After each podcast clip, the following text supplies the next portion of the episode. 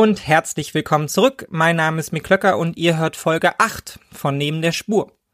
Erstmal vorweg, ähm, vielen Dank für das viele positive Feedback, das mich wieder erreicht hat, ähm, gerade zur letzten regulären Folge und vor allem auch, dass ihr eure Rolle ernst nehmt und offensichtlich ähm, viel gehört und auch viel geteilt und weiterempfohlen habt, denn die letzte Folge hat für mich ähm, eine sehr besondere Marke gerissen, nämlich über 10.000, inzwischen sind es noch einige mehr.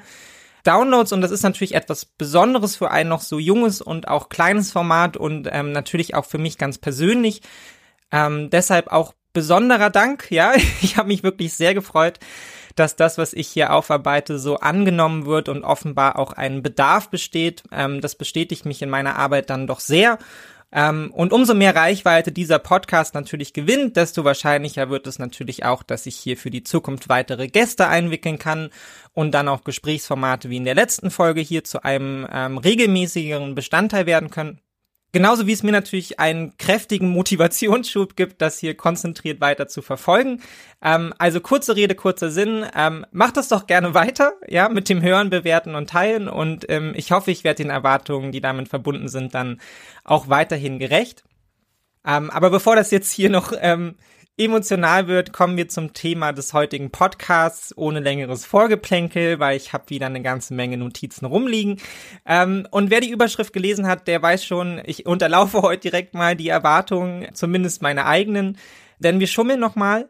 Ja, zumindest ein bisschen und verschieben den Podcast über den IWF noch etwas nach hinten, um uns stattdessen erneut aktuellen Ereignissen zu widmen, die dann doch so signifikant waren, ähm, dass wir sie hier nicht weiter aufschieben wollen und können.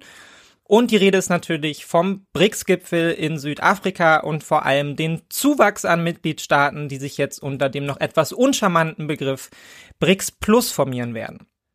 Und obwohl ich ein bisschen schummel, trifft sich das eigentlich auch ganz gut, denn auch wenn wir über die BRICS reden, sprechen wir natürlich auch wieder über den Westen. Ja, nicht umsonst wurden die BRICS-Staaten im Zuge der Berichterstattung der letzten Wochen ja ein ums andere Mal als Counterpart, Gegenentwurf oder Gegengewicht zu den Bündnissen wie den G7 und der westlichen von den USA geführten Hegemonie beschrieben. Und damit sind wir natürlich zwangsläufig in dem Feld internationaler, multilateraler Organisationen und Institutionen, die auch den IWF mit einbeziehen, der wiederum einer der wichtigsten Bezugspunkte für die BRICS ist, als Produkt und Werkzeug eben jener westlichen Wirtschafts- und Machtpolitik. Wenn man so will, rollen wir das Feld also heute von hinten auf, indem wir über ein wirtschafts- und machtpolitisches Bündnis sprechen, das in seiner Entwicklung sicherlich ohne internationale Strukturen wie den IWF als Bezugspunkt wohl kaum in der Form, wie wir es heute kennen, überhaupt existieren würde, ja, überhaupt denkbar wäre. Wir sind also nah dran am angekündigten Thema, nur eben heute aus einer etwas anderen Perspektive, bevor wir dann in einer weiteren Folge detaillierter über die Organisationen sprechen, die uns heute immer wieder begegnen werden, als eben machtpolitisches Gegenüber der BRICS-Staaten. Keine Sorge also, wir bereiten hier einen konsistenten Weg. Wir fangen nur an einer anderen Stelle an, und zwar in Südafrika am 22. August 2023, also vor so ungefähr drei Wochen. Hören wir doch mal rein. Die Welt sortiert sich ja momentan neu. Ein Krieg in Europas Mitte, neue NATO-Mitglieder, China auf dem Weg zu einer Weltmacht und BRICS. Die BRICS-Runde trifft sich gerade in Südafrika und auch dort will man die Welt und vor allem sich selbst neu ordnen. Das BRICS-Bündnis versteht sich selbst als Gegengewicht zur geopolitischen und wirtschaftlichen Dominanz des Westens. Und dieses Gegengewicht, das wollen die bisherigen fünf Bündnisländer Brasilien, Russland, Indien, China und Südafrika nun ausweiten.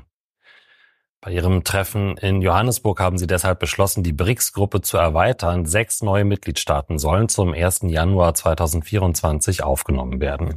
Teilte Südafrikas Präsident Cyril Ramaphosa als Gastgeber des BRICS-Gipfels am Donnerstag in Johannesburg mit.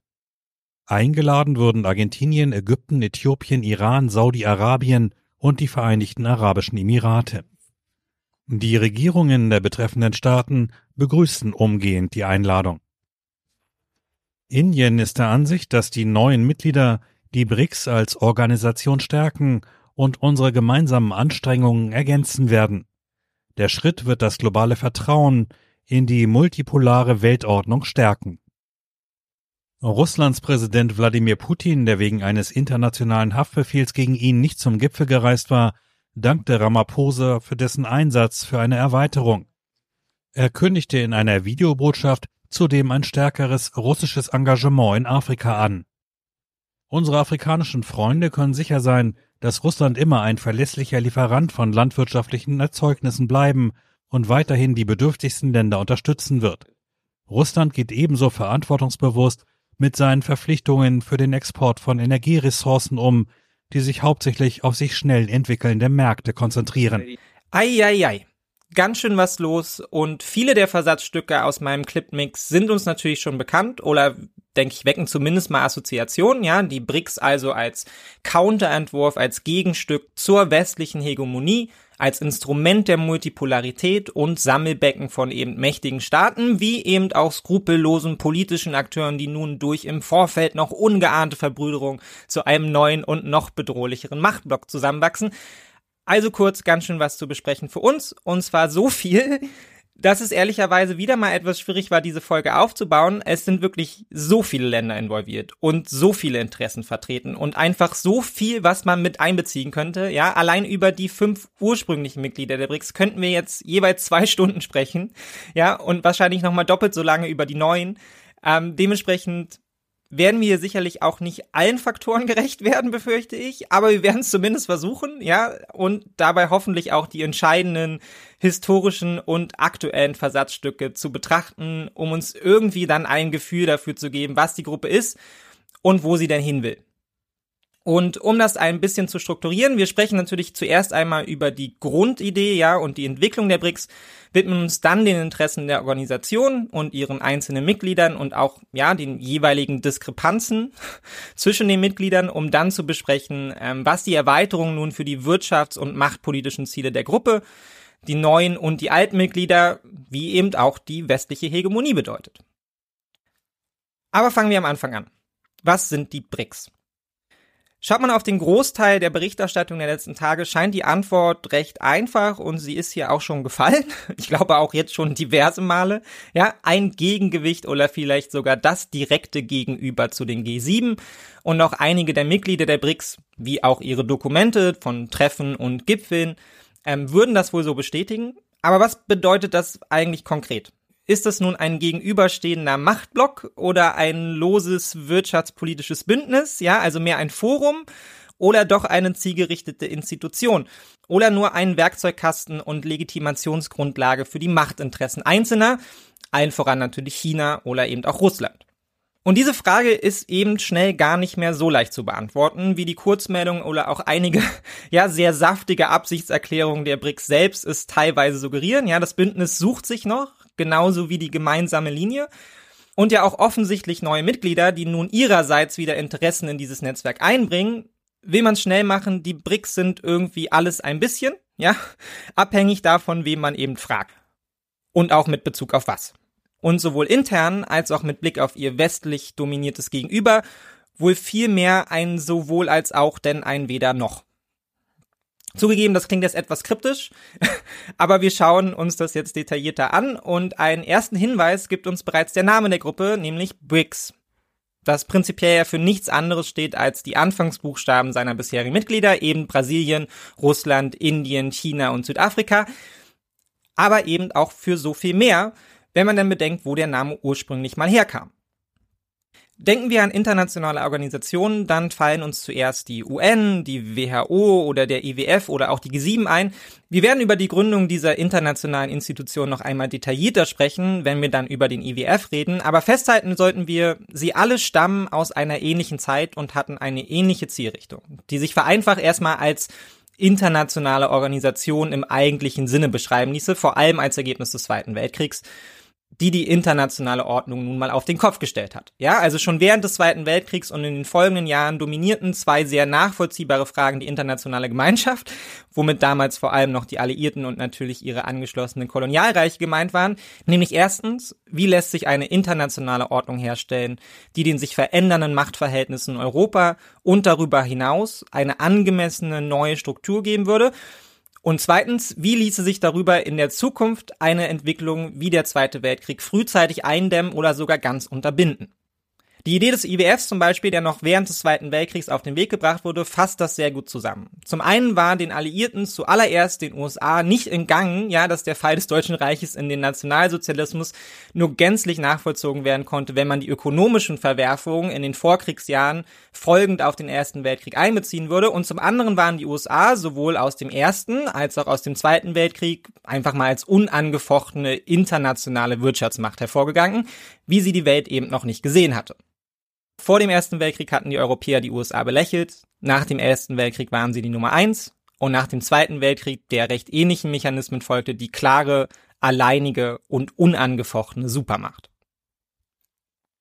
Und aus dieser Neuordnung gehen eben jene Organisationen als neuer Interessenausgleich und international ordnende Instanzen hervor, die noch heute allgegenwärtig sind. Ja, wie zum Beispiel der IWF als direkte Reaktion auf die wirtschaftlichen Verwerfungen im Vorfeld des Zweiten Weltkrieges.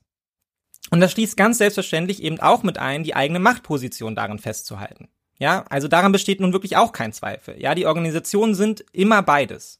Es soll die universelle Ordnung sein, aber dazu gehört eben quasi natürlich dazu, dass auch die globalen Machtverhältnisse darin ihre Entsprechung finden. Die internationalen Institutionen sind also schlicht Ausdruck der politischen Verschiebungen der Zeit und auch der politischen Wahrnehmung der Zeit, der Konsequenzen, die daraus gezogen werden und auch eines neuen Interessensausgleiches zwischen konkurrierenden Zonen, die sich damals eben erst zusammenfinden zu dem, was wir heute als westliche Staatengemeinschaft oder eben auch westliche Hegemonie beschreiben würden, mit den USA an der Spitze und weltumgreifenden Kontrollauftrag. Ja, so entstand der IWF aus der Erkenntnis, dass um finanzpolitische Verwerfungen im internationalen System zu bändigen, eine übergeordnete finanzpolitische Instanz nötig sei, die im Zweifelsfall mit Hilfssummen abkippenden Wirtschaften unter die Arme greifen könnte und damit einen Flächenbrand zu vermeiden, der auf die Weltwirtschaft übergreifen könnte.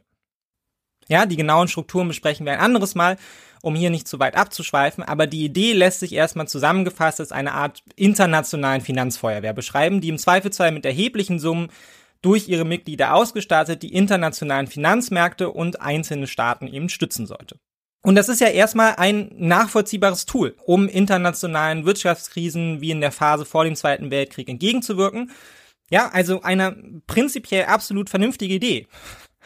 Allerdings wäre es natürlich naiv, davon auszugehen, dass sich in dieser Organisation nicht auch ganz selbstverständlich, wie wir es eben besprochen haben, die neuen Machtverhältnisse und Interessen der Akteure und ihrer Zeit eben widerspiegeln würden. Ja, irgendwie braucht die Idee ja eine Struktur und einen Leitplan, ja, Regeln, denen sie folgt und beim IWF sind diese bis heute eng gebunden an amerikanische Interessen als größte Exportmacht der Welt sowie verwoben mit finanzpolitischen Dogmen, die sich immer wieder auch als fatal erwiesen haben. Ja, konkret heißen die beim IWF Austerität, Privatisierung und Marktöffnung. Und das ist natürlich alles eben gefärbt durch die Überzeugung der Zeit, ja, nicht zuletzt die der selbstbewussten US-Administration, die einen quasi amerikanischen Weg, also die Kopplung von Kapitalismus und Demokratie als quasi alternativlos ansehen und diese auch global implementieren wollen. Es ist schließlich für alle das Beste. Ja, was dann spätestens mit Einsätzen des Kalten Krieges und der direkten Konkurrenz zur UdSSR in eine noch wesentlich düstere Richtung der Finanzsanktionen und gezielten wirtschaftlichen Zerstörung von vermeintlichen Systemgegnern abkippte. Aber ähm, darüber habe ich gerade erst mit Jenny gesprochen. Den ähm, Podcast werde ich euch auch nochmal verlinken. Hört es dort gerne nach. Der IWF ist also beides, ja, eine quasi als objektiv betrachtete internationale Kontrollinstanz und gleichzeitig klar dominiert durch die Interessen seiner Schöpfer, vor allem den USA und Europa. Ja, und gleiches gilt für die Weltbank als zweites Teil der westlichen internationalen Finanzordnung. Ja, die zugleich Sinnbild ist für die Konkurrenz, wie den dadurch notwendigen Interessenausgleich zwischen den USA und Europa. Denn während der IWF bis heute traditionell von Amerikanerinnen geführt wird, sind es bei der Weltbank immer EuropäerInnen. Ja, und diese inoffizielle Einigung auf Machtbereiche hält auch bis heute an und während sich der IWF auch wenn sich seine Rolle bis heute verändert hat, als Mechanismus der kurzfristigen internationalen Marktstabilisierung versteht, war die Idee der Weltbank, die eine Entwicklungsbank, die langfristige Investitionen in bestimmten Märkten anstoßen sollte, womit damals natürlich selbstverständlich noch die Märkte in den überseeischen Kolonien der europäischen Mächte gemeint waren. Anhand dieser beiden Institutionen lässt sich also schon im kurzen Überblick aufzeigen, wie sehr die internationale Ordnung, die wir heute oft als universalistisch beschreiben und wahrnehmen, durchsetzt ist von den Notwendigkeiten eines internationalen Interessensausgleiches und auch schlicht der Anerkennung neuer Machtverhältnisse und deren Durchsetzung.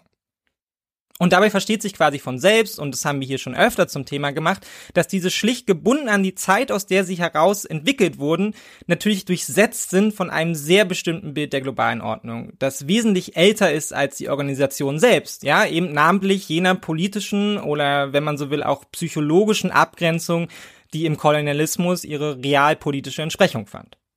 Ja, denn natürlich war der globale Süden als eigenständige Instanz nicht vertreten, als diese internationale Ordnung eingerichtet wurde.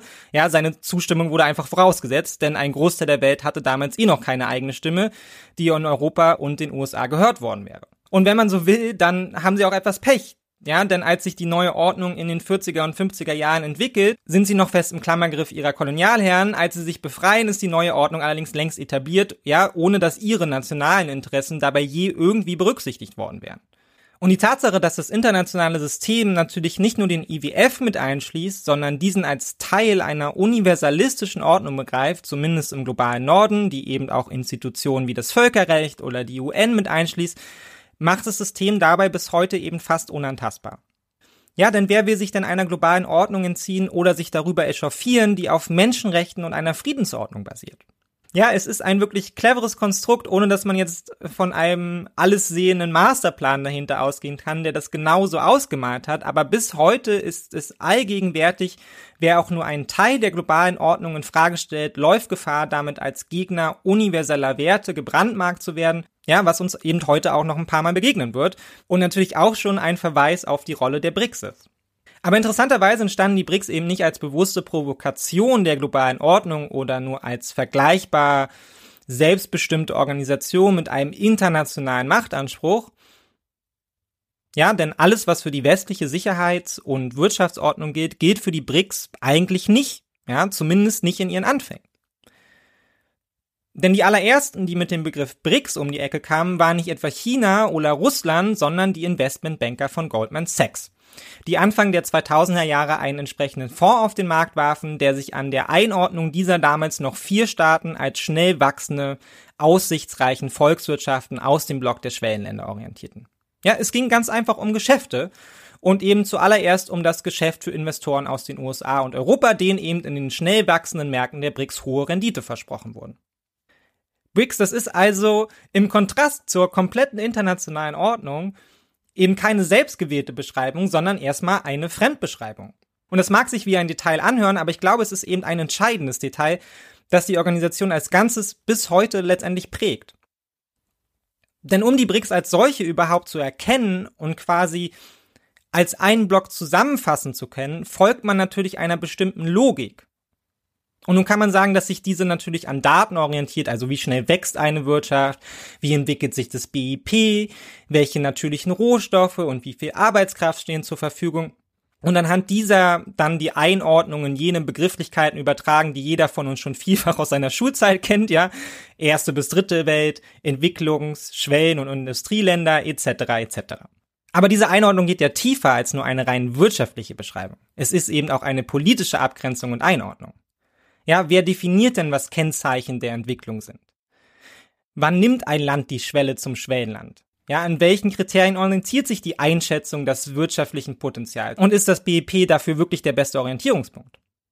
Ja, um sich eben ein Bild von der Wohlstandsentwicklung zu machen oder von der Entwicklung an sich. Ja, und all das sind eben letztendlich politische Einordnungen, die zwangsläufig auch ideologischen Annahmen folgen. Ja, nicht immer bewusst, aber implizit sind sie immer vorhanden und prägen unser Verständnis der Welt.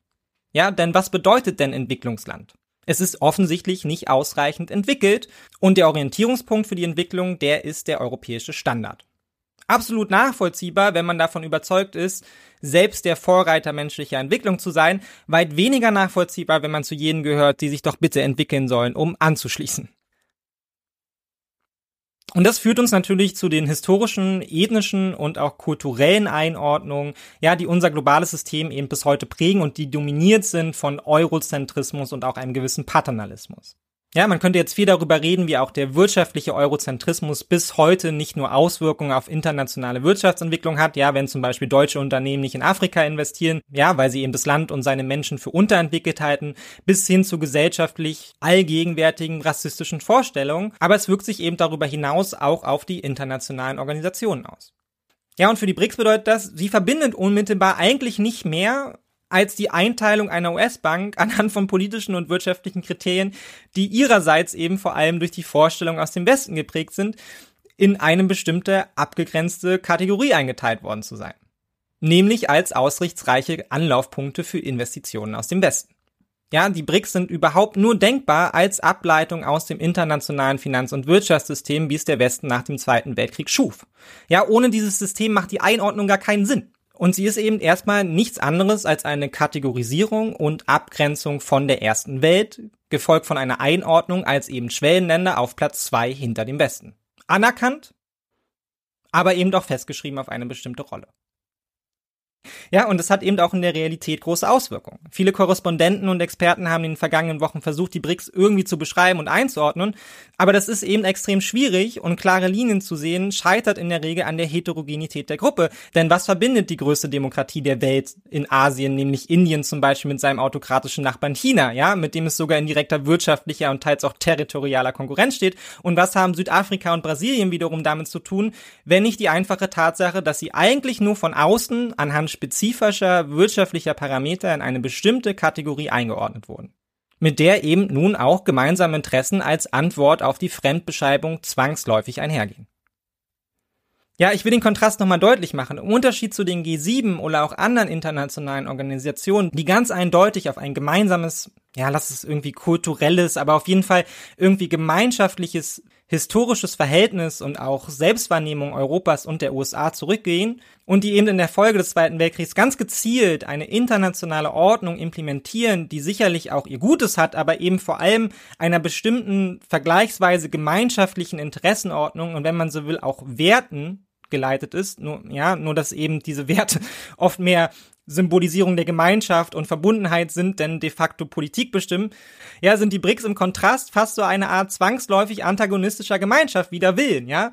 Auch sie teilen Geschichte, aber eben vor allem jene von Europa und dem Westen in eine bestimmte Wahrnehmungskategorie eingeordnet worden zu sein die sie mal paternalistisch und abwertend behandelt und mal wie jetzt eben auch in der Berichterstattung wieder allgegenwärtig als Bedrohung für die internationale Ordnung und, pfui, die Vertreter der Multipolarität und auch diese gemeinsame Geschichte und Gegenwart verbindet natürlich ganz offensichtlich. Aber abgesehen von dieser verbindenden Zuschreibung befindet sich die Gruppe seit ihrer Gründung vor allem in einer Findung gemeinschaftlicher Interessen, die sich eben zwangsläufig entlang des bestehenden internationalen Systems und seiner Missstände entwickeln. Ja, egal ob es dabei jetzt um globale Gerechtigkeit oder nationale Machtfragen geht. Ja, und dass die Gruppe überhaupt besteht, ist erstmal eigentlich kein Ausdruck von irgendwas, außer vielleicht einer gewissen westlichen Schizophrenie die Welt in bestimmte Blöcke einteilt und abgrenzt und dann beleidigt ist, ja, wenn die Blöcke ihre Rolle in diesen Strukturen annehmen.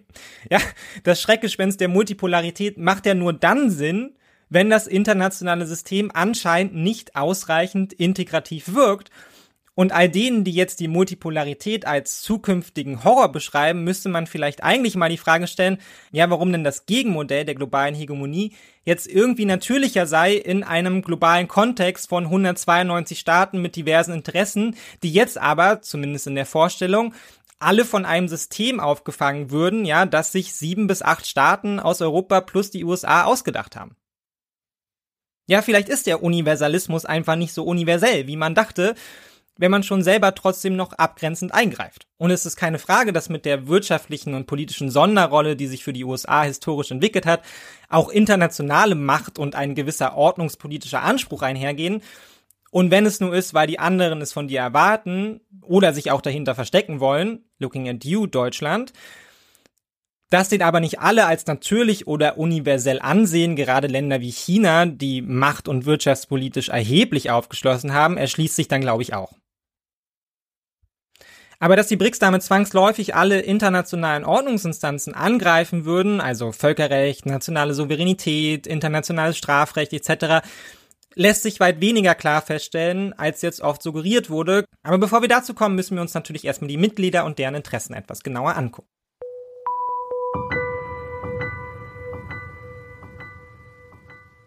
Die BRICS gründen sich 2009 oder damals eher noch die BRIC, denn Südafrika stößt erst anderthalb Jahre später hinzu. Sie sind also erstmal, und das muss man betonen, eine sehr junge Gemeinschaft, die sich da kurz nach der Finanzkrise zusammenfindet, was sicherlich auch kein Zufall ist. Und wir wollen jetzt nicht so lange in die Vergangenheit zurückblicken, aber natürlich war die Zeit damals noch eine andere. Ja, der rote Drache, wie China jetzt oft beschrieben wird, also die bedrohliche Wirtschaftskraft aus dem Osten, ja, der erste ernstzunehmende Herausforderer der USA. Ähm, dieses Narrativ entsteht damals erst. Ja, größere Wirtschaftsinstitute prognostizieren das wirtschaftliche Potenzial der Meganationen, die damals gerade ein absolut beeindruckendes Wirtschaftswachstum von bis zu 12 Prozent hinlegt. Aber sie ist eben noch nicht der allgegenwärtige Antagonist der USA. Ja, Spannungen zwischen den beiden Staaten sind weit weniger allgegenwärtig. Ja, ganz im Gegenteil, man profitiert an und voneinander. Ja, und die Verflechtung wird eben noch nicht in Frage gestellt und auch Chinas Doktrin selbst hat noch keinen global geltenden Anspruch formuliert. Man konzentriert sich auf das eigene Wachstum. Ja, sieht sich selbst vor allem als einwärtsgewandte Nation, ja, auch wenn sich daran grundsätzlich schon immer Zweifel anmelden lassen. Und ein globaler Ordnungsanspruch ist noch nicht allgegenwärtig, weder in der chinesischen Doktrin noch in der Berichterstattung darüber. Ja, es ist wirklich wahnsinnig lustig, sich die Texte und die Berichterstattung aus der Zeit noch einmal anzugucken. Ja, gefühlt blickt der ganze Westen bereits Richtung China. Irgendwie begeistert, vielleicht auch ein bisschen erschrocken von den potenziellen und faktischen wirtschaftlichen Entwicklungen. Aber so richtig ernst scheint man das noch nicht zu nehmen. Ja, erst recht nicht als Bedrohung. Ja, es wird fast eher verniedlicht in schon bekanntem Paternalismus. Ja, das klingt jetzt überspitzt, aber das ist die Wahrnehmung der Zeit, ja, von China als Nachahmer der westlichen Innovation, stark, aber eben nur als Produzent von gefälschten Designerprodukten und unserer Billigmode. Ja, Made in China, das steht noch für billig und minderwertig. Kurz, man unterschätzt das Land maximal und dass es aufschließen könnte zu den westlichen Industrienationen mit ihren tollen Ingenieuren und innovativen Ideen, das scheint in weiter Ferne, ja, vielleicht sogar unerreichbar ähm, wie wir heute wissen, eine arrogante, ja, und auch ignorante Wahrnehmung. Ja, aber zu dem Zeitpunkt sind eben noch keine ganzen Regale in den Buchläden gefüllt mit roten Bänden über die globale Gefahr China. Und was für China gilt, das gilt für die anderen Staaten umso mehr. Ja, Indien steht noch am Anfang seiner Entwicklung, die jetzt erst so richtig Fahrt aufzunehmen scheint. Südafrika kämpft noch immer mit den Folgeerscheinungen aufeinander folgender Land- und Industrietransformationen und entsprechenden politischen Verwerfungen. Brasilien gilt weiterhin als in erster Linie Agrarland und ironischerweise schreibt man gerade Russland als Partner Europas und ja eigentlich europäischen Land, also so nach dem Motto, die sollten es ja wohl schaffen, ähm, die größten Potenziale zu. Was man aber kennt und das eben zunächst die Investmentbanker von Goldman Sachs, während die westliche Politik die Schwellenländer noch belächelt, ist das schier grenzenlose wirtschaftliche Potenzial der BRICS.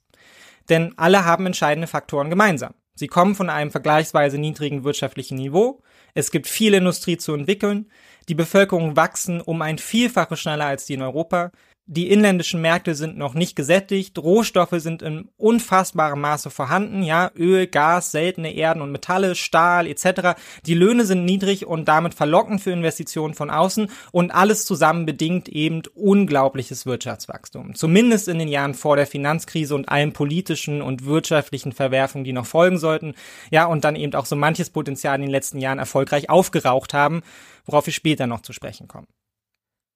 Zum Zeitpunkt ihrer Gründung aber, und darauf geht auch die Einordnung von Goldman Sachs zurück, liegt jedes dieser Länder wirtschaftliche Wachstumsraten von fünf bis zehn Prozent an den Tag, die eben auch mit einem wahnsinnigen Bevölkerungswachstum einhergehen. Die Gründung der BRICS, aber vor allem auch die Erweiterung durch Südafrika nach Einladung von China macht aber auch schon klar, die BRICS und eben allen voran China hatten auch, wenn konkrete Projekte in diese Richtung noch drei Jahre auf sich warten ließen, bereits ein, ja, zumindest mal Verständnis der eigenen globalen Position und auch der Welt an sich, die eben über die wirtschaftliche Betrachtung hinausging. Ja, das klingt jetzt ein bisschen bescheuert, weil mir fehlen so ein wenig die Worte dafür, aber es war sicherlich kein Zufall, gerade Südafrika als bis heute in jeder Hinsicht kleinstes Mitglied, aber eben größte Volkswirtschaft in Afrika einzuladen. Denn damit ist man nun quasi komplett. Ja, Brasilien als größte Volkswirtschaft Südamerikas, Südafrika als Vorreiter Afrikas, China und Indien als unangefochtene politische und wirtschaftliche Mächte Asiens und Russland zumindest irgendwie als Vertreter des Nordostens und Regionalmacht mit Einfluss auf Osteuropa und seine unmittelbaren Nachbarn. Es besteht also durchaus unabhängig von der ursprünglichen Fremdbeschreibung ein gemeinschaftliches Verständnis von sich selbst, ja, sei es nun als globaler Süden plus oder eben Welt außerhalb des Westens, was in den Folgejahren von den BRICS auch immer wieder gewinnbringend betont wird. Denn im Kontrast zu den G7, damals noch G8, kann man sich tatsächlich eher als global umspannendes Netzwerk oder Forum verstehen, auch mit dem Anspruch, weit mehr Teile der Weltbevölkerung und Weltregionen abzudecken und zu vertreten, als es eben zum Beispiel die G7 tun oder auch Institutionen wie Weltbank und IWF, ja, mit ihrer klaren Führungshistorie und als Ergebnis eines westlichen Interessenbündnisses. Und dass das mehr als nur Symbolik ist, das wird in den Folgejahren eben deutlich. Denn obwohl es sich bei der BRICS-Gruppe um einen informellen Zusammenschluss ohne eigene Charter oder auch nur einen Hauptsitz handelt, vertritt sie dennoch in vielen Fragen gemeinsame Positionen, etwa was globale Gesundheit und eine neue weltweite Handels- und Finanzordnung angeht. Und in den fünf Jahren seit Gründung konnte man nun also quasi live mit ansehen, wie sich aus diesen gemeinschaftlichen Interessen, die man erst finden und dann ausformulieren musste, in Dutzenden Konferenzen, bilateralen und multilateralen Gesprächen und Co. Stück für Stück ein zunehmend institutioneller Charakter der BRICS formte und auch weiterentwickelte, sowohl durch ein hohes Maß an politischer Interaktion in Gestalt von jährlichen Gipfeltreffen, als auch durch die Schaffung wirtschaftlicher Institutionen. Allen voran der neuen Entwicklungsbank der BRICS, die NDB, die 2014 gegründet wurde, ebenso wie die im selben Jahr getroffene Vereinbarung über eine Reserve und einen Notfallfonds, das sogenannte Contingency Reserve Arrangement, kurz CRA. Und diese beiden Institutionen, vor allem die NDB, sind das zentrale Instrument der BRICS und Ausdruck von dem Konflikt und der alternativen internationalen Idee der BRICS, die uns jetzt durch den weiteren Podcast begleiten wird und sich von einer Organisation für Infrastrukturprojekte bis hin dann eben zu der Frage einer möglichen De-Dollarisierung der Weltwirtschaft und damit auch Abkehr der westlichen Wirtschaftsordnung und der Hegemonie des Dollars zieht. Und es führt uns eben auch zum Anfang zurück, denn schon in der Grundidee entsteht die NDB ganz klar als Gegenentwurf oder zumindest mal Ergänzung zu den wirtschaftlichen und politischen Narrativen, die in den internationalen Institutionen wie eben dem IWF angelegt sind und hat ganz praktisch quasi auch die identische Funktion wie die Weltbank und IWF. Nur dass sie deren Versäumnisse eben nun, zumindest so die Erzählung, aufarbeiten sollen. Ja, wo IWF und Weltbank also vor allem investieren, um finanzpolitische Stabilität zu garantieren, verknüpft mit den Dogmen der Austerität, die eben oft wenig Geld für wirtschaftliche Projekte übrig lässt, angesichts dessen, dass neues Geld meist zur Refinanzierung alter Schulden dienen muss und dabei eine Ideologie der Marktöffnung und Privatisierung durchsetzt, setzt die NDB voll auf das Narrativ einer Infrastrukturgemeinschaft. Ja, weniger Druck, weniger Vorgaben, mehr bauen und entwickeln lautet das Motto. Dementsprechend bezogen sich 48 Prozent der im Zeitraum zwischen 2016 bis 2020 geförderten Projekte auf Infrastrukturmaßnahmen. Und als Maßnahmen, die unter das globale Nachhaltigkeitsziel Industrie, Innovation und Infrastruktur der BRICS fallen, werden in der NDB-Strategie 2017 bis 2021 sogar beinahe zwei Drittel aller Projekte beschrieben. Und der Gestaltungsanspruch, der damit verbunden ist, geht über die eigentlichen Mitglieder sogar noch hinaus. Denn die NDB steht nicht nur allen BRICS-Mitgliedern für Kredite zur Verfügung, sondern auch allen außerhalb der BRICS. Ja, prinzipiell steht sie allen Mitgliedstaaten der Vereinten Nationen offen und formuliert damit einen eigenen globalen universellen Gestaltungsanspruch. Und damit wird 2014 auch ganz deutlich, die BRICS verstehen sich als mehr als nur die Summe ihrer fünf Mitglieder. Denn sie schaffen mit der NDB eine Struktur, die nun ganz klar in Richtung des gesamten globalen Südens das Angebot unterbreitet, werde Teil unseres alternativen Investitionssystems und damit gleichzeitig auch schon beansprucht, also wir als mächtigste Vertreter der aufstrebenden Kontinente geben hier zwar eine alternative Ordnung vor, aber wir geben sie eben auch vor. Es ist also zu gleichen Teilen Selbstermächtigung wie darüber hinausgehender Machtanspruch, ja, und hier spiegelt sich dann auch, wenn man so will, direkt wieder die Ordnung, die der Westen nach 1945 aufgebaut hat. Ja, die ja letztendlich der gleichen Idee folgte. Auf der einen Seite ein universeller Anspruch für alle, auf der anderen Seite aber auch ganz klares Instrument für Machtpolitik. An der Stelle sollten wir jetzt, glaube ich, ganz kurz einordnen, warum sie diese alternative Investitionssystem überhaupt als notwendig erachteten und warum sie im globalen Süden damit auf so offene Ohren stießen. Ja, einige Punkte haben wir schon am Anfang genannt, ähm, als wir darüber gesprochen haben, aus welchem Selbstverständnis die internationalen Finanzinstitutionen entstanden sind. Aber wir wollen da nicht nur kurz drüber hinwegfliegen, sondern zumindest mal ein paar der konkreten Implikationen dieses Systems kurz beleuchten. Neben den größten und bekanntesten internationalen Institutionen wie Weltbank und IWF verfügt quasi auch jedes Land über eine eigene Entwicklungsbank. Ja, zumindest wenn es zu den Gebern gehören will und auch kann. Ja, in Deutschland ist das zum Beispiel die KfW. Auf multilateraler Ebene gibt es zudem zum Beispiel auch noch die weit weniger bekannte Internationale Bank für Wiederaufbau und Entwicklung, die IBRD, als Teil der Weltbankgruppe und fünf angegliederte Entwicklungsbanken für Afrika, Lateinamerika, Asien, die Karibik und auch Europa. An Entwicklungsbanken besteht also prinzipiell kein Mangel und auch die BRICS-Staaten sind Mitglieder der jeweiligen regionalen Entwicklungsbanken, also durchaus politisch vertreten. Ihr Einfluss ist allerdings weit geringer als der der etablierten OECD-Staaten. Ja, zentrales Problem dabei, und das begegnet uns in eigentlich allen internationalen Gremien, Stimmrechte sind nicht gleichwertig verteilt und ihre Gewichtung auch nicht abhängig von Faktoren wie der Bevölkerungsgröße, sondern es gilt schlicht, wer am meisten einzahlt, der hat auch den größten Einfluss darauf, wie und wo das Geld wieder ausgezahlt wird. Stimmrechte sind also beim IWF nach Kapitalanteilen gewichtet und die USA verfügen sogar über ein Veto. Denn, und daran konnte auch der wirtschaftliche Aufstieg der BRICS wenig ändern, die westlichen Industrienationen verfügen einfach über die immer noch um ein Vielfaches höheren Investitionsmittel als die BRICS.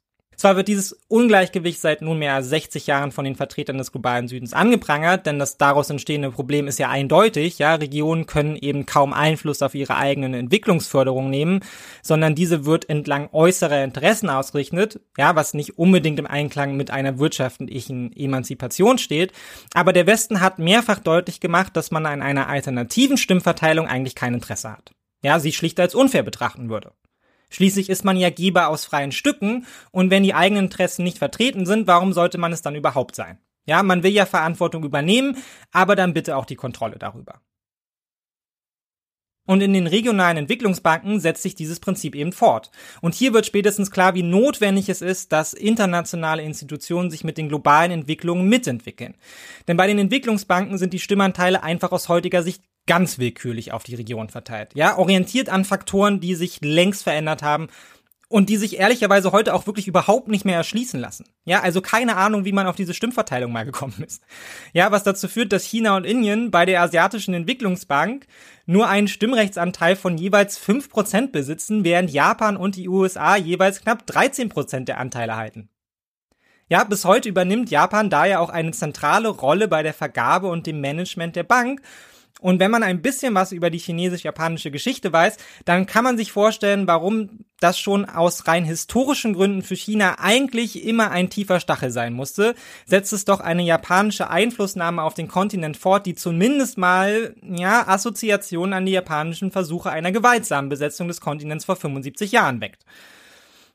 Und noch deutlicher wird die Gewichtung, wenn man auf die lateinamerikanische Entwicklungsbank blickt, die bezeichnenderweise ihren Hauptsitz nicht etwa in Lateinamerika, sondern direkt in Washington hat. Denn während Brasilien und Argentinien jeweils knapp 11 Prozent der Stimmanteile halten, sind es bei den USA lockere, ich lasse euch einen Moment zum Nachdenken, richtig, 30 Prozent. 30 Prozent. Und dieses Ungleichgewicht bei den Stimmvergaben hat in der Realität vielfach schwerwiegende Auswirkungen. Bestes Beispiel dafür ist die Asienkrise 1997, die den ganzen Kontinent erfasste, während der IWF in Seelenruhe dabei zusah und seine Zahlungsbilanzhilfen an minutiös ausgearbeitete Vorbedingungen knüpfte, die teils kaum zu erfüllen waren und erheblichen Einfluss auf die wirtschaftliche Souveränität der Nehmerstaaten hatten. Der IWF also als internationale Finanzfeuerwehr gegründet, kam, sah das brennende Haus und reichte dem Besitzer eine Woche später einen 50-seitigen Vertrag, in dem er sein Hausrecht abtreten sollte, während das Haus selbst längst abgebrannt war. Auf so eine Feuerwehr kann man also getrost verzichten oder man darf ihr zumindest nicht vertrauen, dass sie einem das Haus löscht, weshalb die BRICS 2014 neben der NDB eben auch noch den schon genannten CRA gründeten in Höhe von 100 Milliarden Dollar, der nun als Notfallfonds im Zweifelsfall eingreifen sollte, wenn der IWF dazu nicht bereit wäre. Ja, und es lässt sich eben als direkte Reaktion und eigene Absicherung begreifen, nachdem man knapp 20 Jahre zuvor miterlebt hatte, dass auf die internationalen Institutionen im Zweifelsfall kein Verlass ist. Und es lässt sich sicherlich auch als Reaktion auf die Finanzkrise 2008 verstehen, die unter umgekehrten Vorzeichen den Eindruck eines Bias innerhalb der Institutionen faktisch brachial offenlegte. Ja, denn während sich der EWF in der Vergangenheit im Fall von Finanzkrisen im globalen Süden dann immer sehr bitten ließ, sprang er Europa unmittelbar mit den höchsten bewilligten Auszahlungen aller Zeiten zur Hilfe. Fairerweise war er danach auch maßgeblich darin involviert, die Troika und die europäische Austerität in Europa durchzusetzen, die die ärmsten Staaten wie Griechenland in eine weitere Dauerkrise zwang. Aber er war da, bereit, jede Summe zu zahlen und das europäische Finanzsystem und die europäische Wirtschaft zu retten, koste es, was es wolle. Und auch wenn das hier damals kaum einer wahrnahm, auch der globale Süden litt massiv unter dieser Krise, die viele Hoffnungen gerade der Aufsteiger wieder zunichte machte, als ausländisches Kapital aus ihren wachsenden Wirtschaften abgezogen und in Sicherheit gebracht wurde. Ja, während sie dabei zusahen, wie der IWF die Europäische Union mit horrenden Summen wieder aufpemperte. Der kurze Einblick macht also deutlich, es bestand und es besteht weiterhin eine gewisse Not, tatsächlich Alternativen zu entwickeln und wie so oft ging das weniger darauf zurück, dass die Ordnung von Beginn an bewusst herausgefordert wurde, denn vielmehr darauf, ihrem internen Bias ein Modell zur Seite zu stellen, das diesen eben ausgleicht. Ja, wären die Stimmrechte anders gelagert, wären die Institutionen demokratischer und fairer organisiert, integrativer, dann hätten Staaten wie China vielleicht immer noch einen globalen Machtanspruch formuliert, aber der Eindruck, der sich in den letzten zwei Jahren des Krieges verdichtet hat, nämlich dass zunehmend größere Teile des globalen Südens nach ein paar weiteren Krisen händeringend nach finanzpolitischen Alternativen suchen zur westlichen Hegemonie, das wäre vielleicht so nicht eingetreten. Aber die BRICS und allen voran China wissen natürlich darum und streben neben den sicherlich nachvollziehbaren Ergänzungen zum internationalen Investitionssystem auch noch eine weitere zentrale machtpolitische Verschiebung an, die neben den vorrangig Infrastrukturmaßnahmen und dem finanziellen Schutzschirm die dritte zentrale Komponente der alternativen Ordnung bildet, nämlich die De-Dollarisierung der Weltwirtschaft. Zunächst dadurch vorangetrieben, dass die BRICS Bank ihre Kredite nicht ausschließlich in US-Dollar auszahlt, sondern auch in den Währungen der Mitgliedstaaten und damit de facto nicht nur eine Alternative zur Weltbank oder zum Internationalen Währungsfonds verkörpert, sondern auch zum US-Dollar. Ja, was inzwischen auch offensiv von den BRICS in ihren jährlichen Treffen und auch bei bilateralen Gesprächen mit gerade auch den neuen Mitgliedern, die jetzt dazu kamen, als zunehmend zentrales Ziel der Gemeinschaft vorangestellt wird, bis eben hin zu der Idee einer eigenen gemeinschaftlichen Handelswährung, die bereits seit Gründung immer mal wieder und inzwischen zunehmend Hauptthema ist. Was uns nun zur Entwicklung der BRICS im Verlauf der internationalen Krisenjahre führt.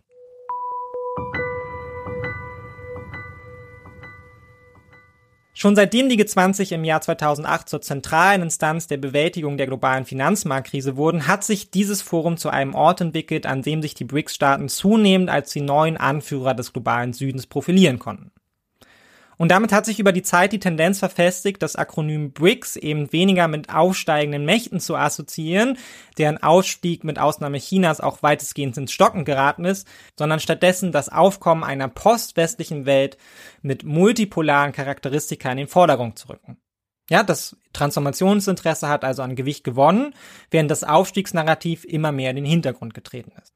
Dass diese Wahrnehmung sich aber überhaupt etablieren konnte und die BRICS heute als ernstzunehmender wirtschaftlicher und geopolitischer Faktor wahrgenommen werden, hat natürlich viel damit zu tun, wie sich die globalen wirtschaftlichen Machtverhältnisse nicht zuletzt in den vergangenen zehn Jahren entwickelt haben. Denn wurden die BRICS zwar Anfang des Jahrtausends noch in die Kategorie Aufsteiger einsortiert, haben sie sich inzwischen auf diversen wirtschaftlichen und gesellschaftlichen wie auch geopolitischen Ebenen zumindest mal in der Gemeinschaft zu Spitzenreitern entwickelt.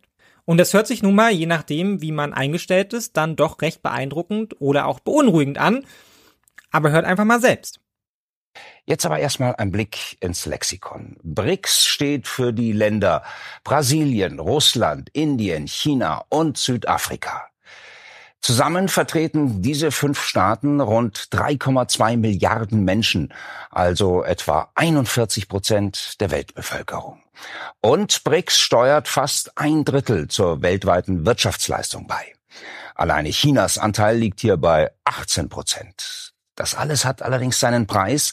Diese fünf Länder verursachen nämlich knapp die Hälfte aller CO2-Emissionen in der Welt. Die Zahlen sprechen für sich. Und es ist sicherlich daher auch kein Wunder, dass neben dem Krieg auch diese Entwicklung massiv dazu beigetragen hat, dass wir die BRICS heute politisch und medial ganz anders präsentiert bekommen als zum Beispiel noch vor zehn Jahren. Ja, ihr zunehmendes globales Gewicht gibt ihrem Anspruch, ihren Forderungen und ihrer alternativen Ordnung Nachdruck.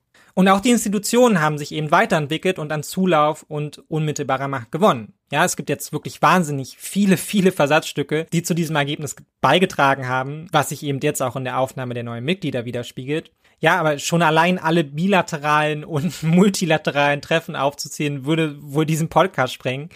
Ähm, ich habe daher nun mal ein, ein paar einzelne Versatzstücke ähm, herausgepickt, die ich dann doch hier für recht relevant halte. So schüttete die BRICS Bank zum Beispiel seit 2015 insgesamt 33 Milliarden Dollar für Infrastrukturprogramme an Mitglieder und Nichtmitglieder aus. Im Einklang mit einer chinesischen Entwicklungsdoktrin, die ihrerseits Milliarden an Krediten vergab und China als wichtigsten Handelspartner und Geber in vielen Ländern des globalen Südens etablierte. Hinzu kommt geopolitische Verständigung, wie Chinas Bemühungen ab spätestens 2021 in diversen Treffen zum Beispiel Frieden zwischen Saudi-Arabien und Iran zu stiften. Äh, Im Zuge dessen haben Saudi-Arabien und China zum Beispiel auch eine neue Vereinbarung getroffen. Inzwischen wickeln die Länder ihren Ölhandel nicht mehr über den US-Dollar ab, sondern ihre beiden nationalen Währungen. Brasilien wiederum sucht seit der Niederlage Bolsonaros wieder offensiver die Verständigung und gemeinsame Ausrichtung mit Argentinien. Ja, eine gemeinsame Währungsunion wird angestrebt die Argentinien aus seiner ja, die Argentinien aus seiner ungebrochenen Abhängigkeit von Hilfsdollars des IWFs befreien soll, um mit einer neuen, stabileren Währung auch stabilere wirtschaftliche Verhältnisse zu schaffen. Südafrika treibt eine ähnliche Entwicklung mit der Afrikanischen Union voran, die zunehmend auch versucht, eine gemeinsame afrikanische Linie mit Blick auf Forderungen an die internationalen Finanzinvestitionen zu formulieren, allen voran einen Schuldenschnitt. Ja, und zudem schließen auch schon bereits 2021 Bangladesch und die Vereinten Arabischen Emirate zu den Mitgliedern der Entwicklungsbank hinzu. Das sind jetzt viele einzelne Versatzstücke, wirklich viele, viele weitere mehr ließen sich nennen, aber zwei Dinge lassen sich an diesen paar Kennzahlen, glaube ich, schon festmachen. Erstens, im, in ihrem Sinne Bestfall nutzen die BRICS-Staaten die eigene Heterogenität als Vorteil. Da die Gruppe über keine klare Charta verfügt und mehr als Forum denn als Institution mit festgeschriebenen Normen, Regeln und Zielsetzungen agiert, unabhängig davon, was die Mitglieder eben jeweils als gemeinschaftliche Ziele anerkennen, sind die Nationalstaaten innerhalb der Organisation vergleichsweise flexibel. Kooperation und Verständigung kann also auf verschiedensten Ebenen stattfinden und gerade das Wechselspiel aus bilateralen und multilateralen Verständigungen nimmt dabei eine Schlüsselrolle ein, die die Gruppe bisher zumindest auch für größeren internen Konflikten bewahrt hat. Ja, jeder steuert sein Engagement für die Gruppe eben zunächst eigenständig und voneinander abweichende nationale Ziele stellen nicht die Mitgliedschaft innerhalb der Gruppe in Frage. Ja, Bolsonaro zum Beispiel, der für Brasilien wieder eine stärkere Bindung an die USA propagierte, konnte das Engagement für die BRICS-Politik quasi einfach ruhen lassen, denn damit waren unmittelbar keine Verpflichtungen verbunden und Lula kann sie nun wieder aufnehmen und sich erneut stärker engagieren. Das bedeutet im Umkehrschluss auch, das ganz grundsätzliche Narrativ, das die BRICS zusammenhält, nämlich ein Gegenentwurf zum bestehenden internationalen Finanz- und Handelssystem, ist so übergeordnet und so allgemeingültig, dass es durchaus möglich ist, in verschiedene Richtungen und gleichzeitig in dieselbe zu arbeiten. Und zweitens, einige der entscheidendsten Entwicklungen, die jetzt auch zur Aufnahme neuer Mitglieder geführt haben, wurden in den letzten zwei Jahren auf den Weg gebracht. Viele andere entwickeln sich sicher auch schon länger unter der Oberfläche, aber es ist keine Frage, dass der Krieg und vor allem seine Folgen das Tempo noch einmal deutlich erhöht haben.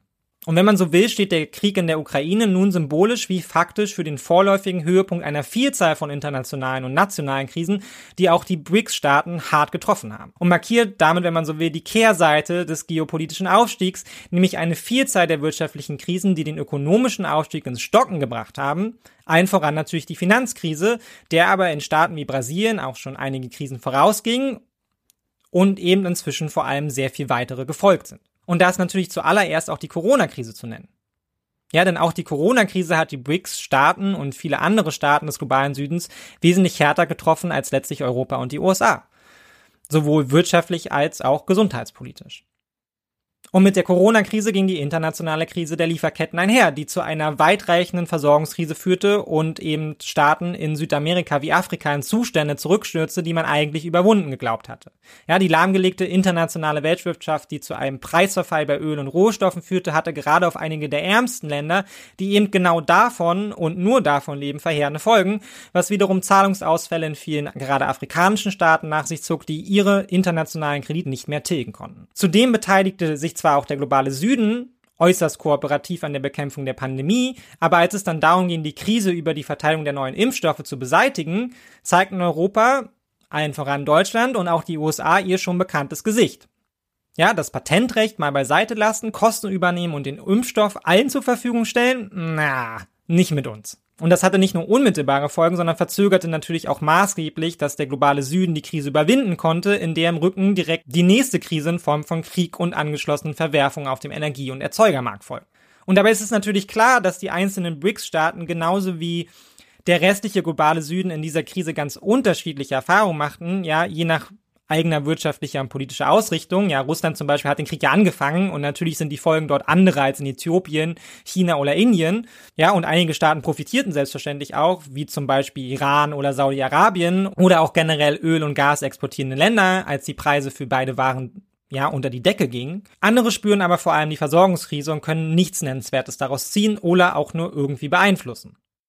Auch die Rückschlüsse sind also sehr heterogen, was aber vor allem die autokratischen Mitglieder der BRICS mit regionalem oder globalem geopolitischen Anspruch sahen, war eine westliche Finanzordnung, die wohl wesentlich härter auf die von Russland übertretene Linie reagierten, als man das im Vorfeld wohl gedacht hätte. Und dabei durchaus auch bereit war, eigenen Schaden zumindest mal in Kauf zu nehmen, selbst bei teils unklaren Folgen. Und allen voran muss dabei neben allen anderen Sanktionen, die wirklich historische Entscheidung genannt werden, Russland aus dem internationalen Finanztransaktionssystem SWIFT auszuschließen. Ja, SWIFT ist so grundlegend, so essentiell für jegliche Form des internationalen Handelns, dass es im Vorfeld des Krieges wohl von vielen als quasi überpolitisch eingeordnet worden wäre. Ja, also das fasst du nicht an. Dass der Westen sich an dieses System aber herantraute, kann dementsprechend als Zäsur wahrgenommen werden ja, die die internationale Gemeinschaft und nicht zuletzt Staaten wie China oder Saudi-Arabien auch massiv schockte. Ja, so harte Mittel hatte man dem Westen nicht zugetraut und als nun wohl legitimes Mittel der Eskalation internationaler Konflikte könnte das auch auf die eigenen geopolitischen Ziele natürlich erhebliche Auswirkungen haben. Und auch viele andere, gerade autoritäre Staatschefs, wird es ganz sicherlich gekribbelt haben zu sehen, wie die wirtschaftliche und politische Power des Westens die russische Wirtschaft traf. Ja, jetzt mal allen Loopholes, die die Russen da noch haben, um weiter ihre Wirtschaft zu betreiben, jetzt mal zum Trotz. Ja, aber es war einfach eine signifikante Entwicklung. Es war wirklich eine Zäsur. Und damit bekommt natürlich auch das Projekt der De-Dollarisierung nochmal neues Gewicht. Denn der internationale Handel läuft ja nun mal über den Dollar. Und die USA haben gezeigt, dass sie im Notfall bereit sind, ein effektives Finanzsanktionssystem auf die Beine zu stellen und das im großen Maßstab. Und umso notwendiger erscheint natürlich jetzt im Rückschluss all diesen autokratischen Herrschern ein alternatives System, das den Handel unabhängig vom Dollar und System wie SWIFT eben ermöglicht. Zumindest, wenn man einigermaßen unabhängig agieren möchte.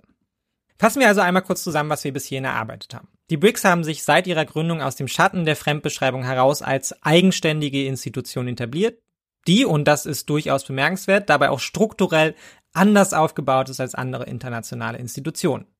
Ja, und die Stärke ist dabei gerade die Vielfältigkeit und in gewisser Weise Toleranzfähigkeit, die eben flexibles Agieren ihrer Mitglieder erlaubt und gleichzeitig über konstante, intensive Verständigung im Sinne ja, man nennt es dann in der internationalen Politik Community Buildings, also des Bauens einer Gemeinschaft quasi zunehmend eigene internationale Leitlinien etabliert. Die BRICS sind also gleichzeitig Forum wie eine Organisation mit Führungsanspruch des globalen Südens, die ihr stärkstes Argument aus der Gegenüberstellung zum historisch etablierten internationalen Finanzsystem zieht.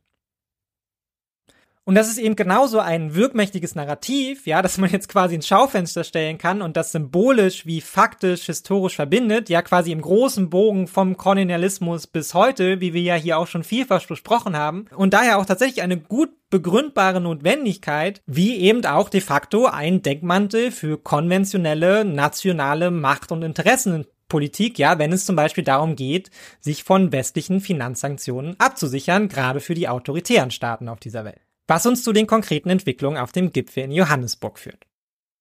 Es ist der 15. Gipfel der BRICS-Staaten und sie haben große Pläne für ihr Treffen in Johannesburg. Die Frage ist, warum ist das so spannend? Warum reden wir heute Abend über dieses Treffen?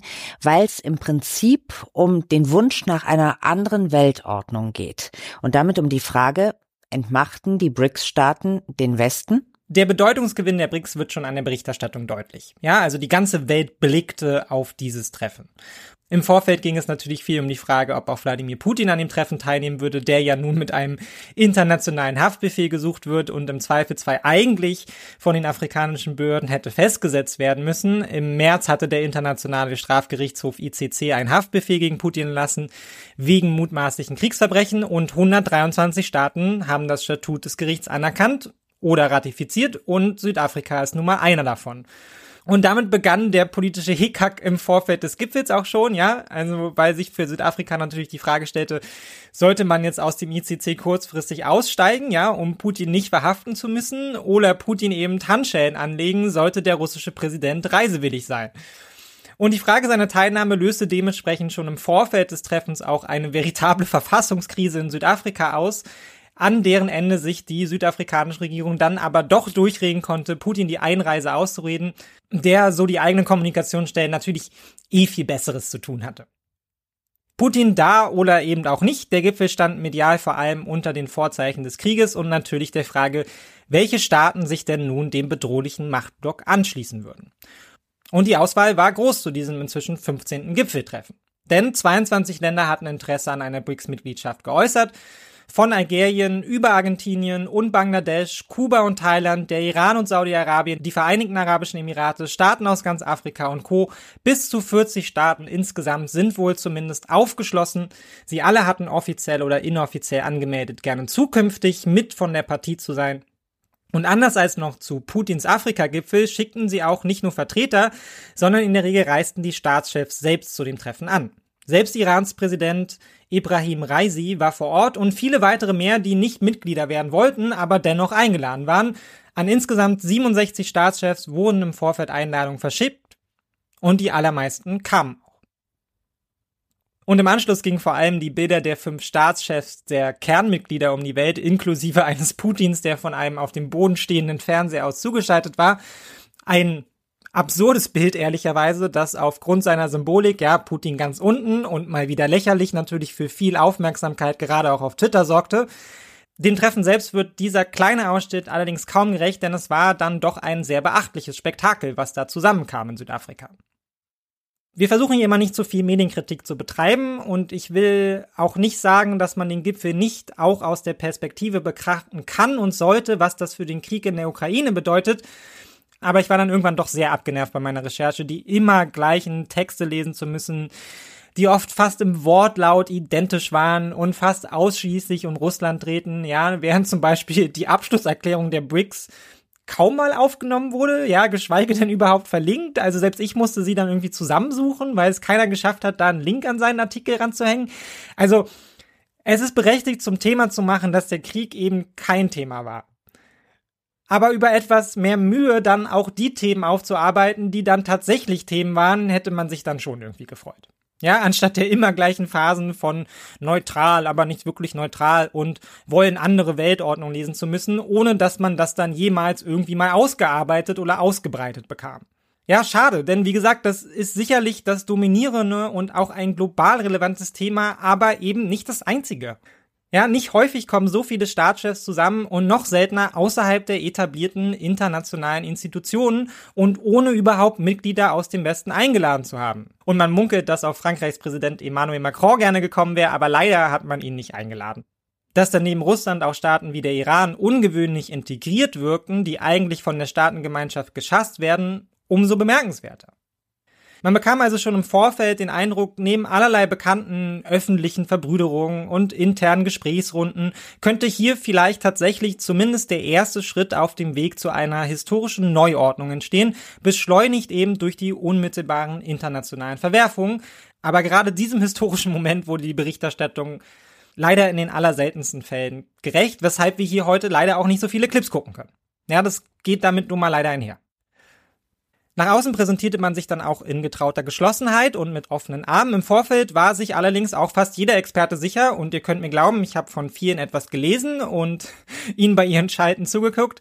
Das öffentliche Bild es täuscht. Ja, gerade mit Blick auf das zentrale Thema, nämlich eine mögliche Erweiterung der BRICS wären sich die jetzigen Mitglieder wohl so gar nicht einig. Ja, fast niemand ging davon aus, dass die Gruppe tatsächlich erweitert würde und noch weniger wohl von den Mitgliedern, die jetzt dazu kamen. Die Erweiterung war aber natürlich nicht das einzige, wenn auch sicherlich das entscheidende Thema auf dem Gipfel, das zweifellos in direktem Zusammenhang zu den gemeinschaftlichen Zielen der BRICS steht.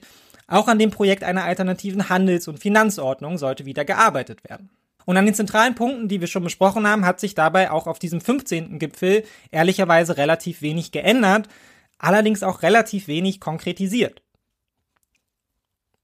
Als Beispiel für den Tenor des Treffens und die rhetorische Leitlinie habe ich hier mal beispielhaft den kubanischen Präsidenten Miguel Díaz-Canel mitgebracht, der in seiner aktuellen Rolle als Vorsitzender der G77 plus China, ja, die gibt's auch, bei dem Treffen eine viel beachtete und viel beklatschte Rede hielt, die die Mischung aus Gerechtigkeitsanliegen, aber durchaus auch aggressiver Ansprache gegenüber dem Westen ganz gut zusammenfasst aus meiner Sicht. Ja, Kuba hat natürlich auch, ähm, sagen wir mal, eine etwas besondere Beziehung, nicht zuletzt zu den USA.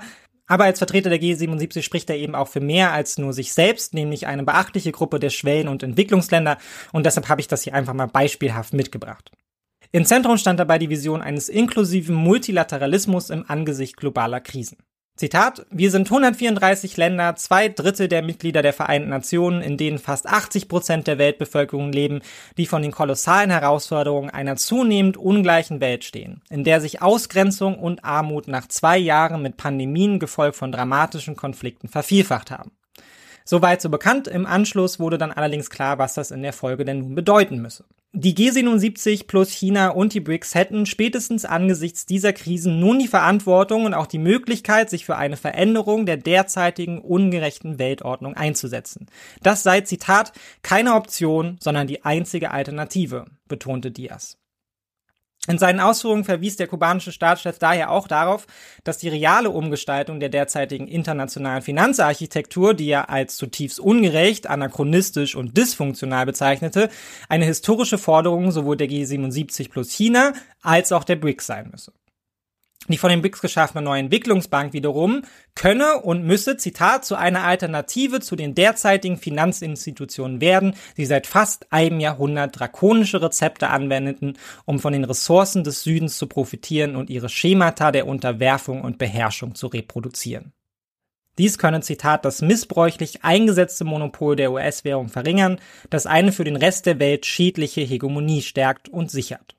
Daran anschließend gleich das nächste Zitat. Wir glauben fest an die Macht der Einheit in der Vielfalt und dass jetzt die Zeit ist, gemeinsam zu handeln, um historische Forderungen zu vertreten, die, weil sie nicht rechtzeitig angegangen wurden, die Probleme vervielfacht haben, von denen unsere Nationen heute stehen. Um eine gerechtere und nachhaltigere Zukunft zu erreichen, ist der Augenblick der kollektiven Aktion nicht erst morgen, erst jetzt. Die G77 und die BRICS haben die Möglichkeit, einen historischen Wandel herbeizuführen. Lassen Sie uns das tun im Interesse künftiger Generationen. Auch wenn mir jetzt ähm, der entsprechende Pathos in der Wiedergabe gefehlt hat, sieht man an Diaz-Kanels Ausführungen sehr deutlich die historische Leitlinie, die die BRICS und den globalen Süden zusammenschweißt und auf dem Gipfel vielfach wiederholt wurde.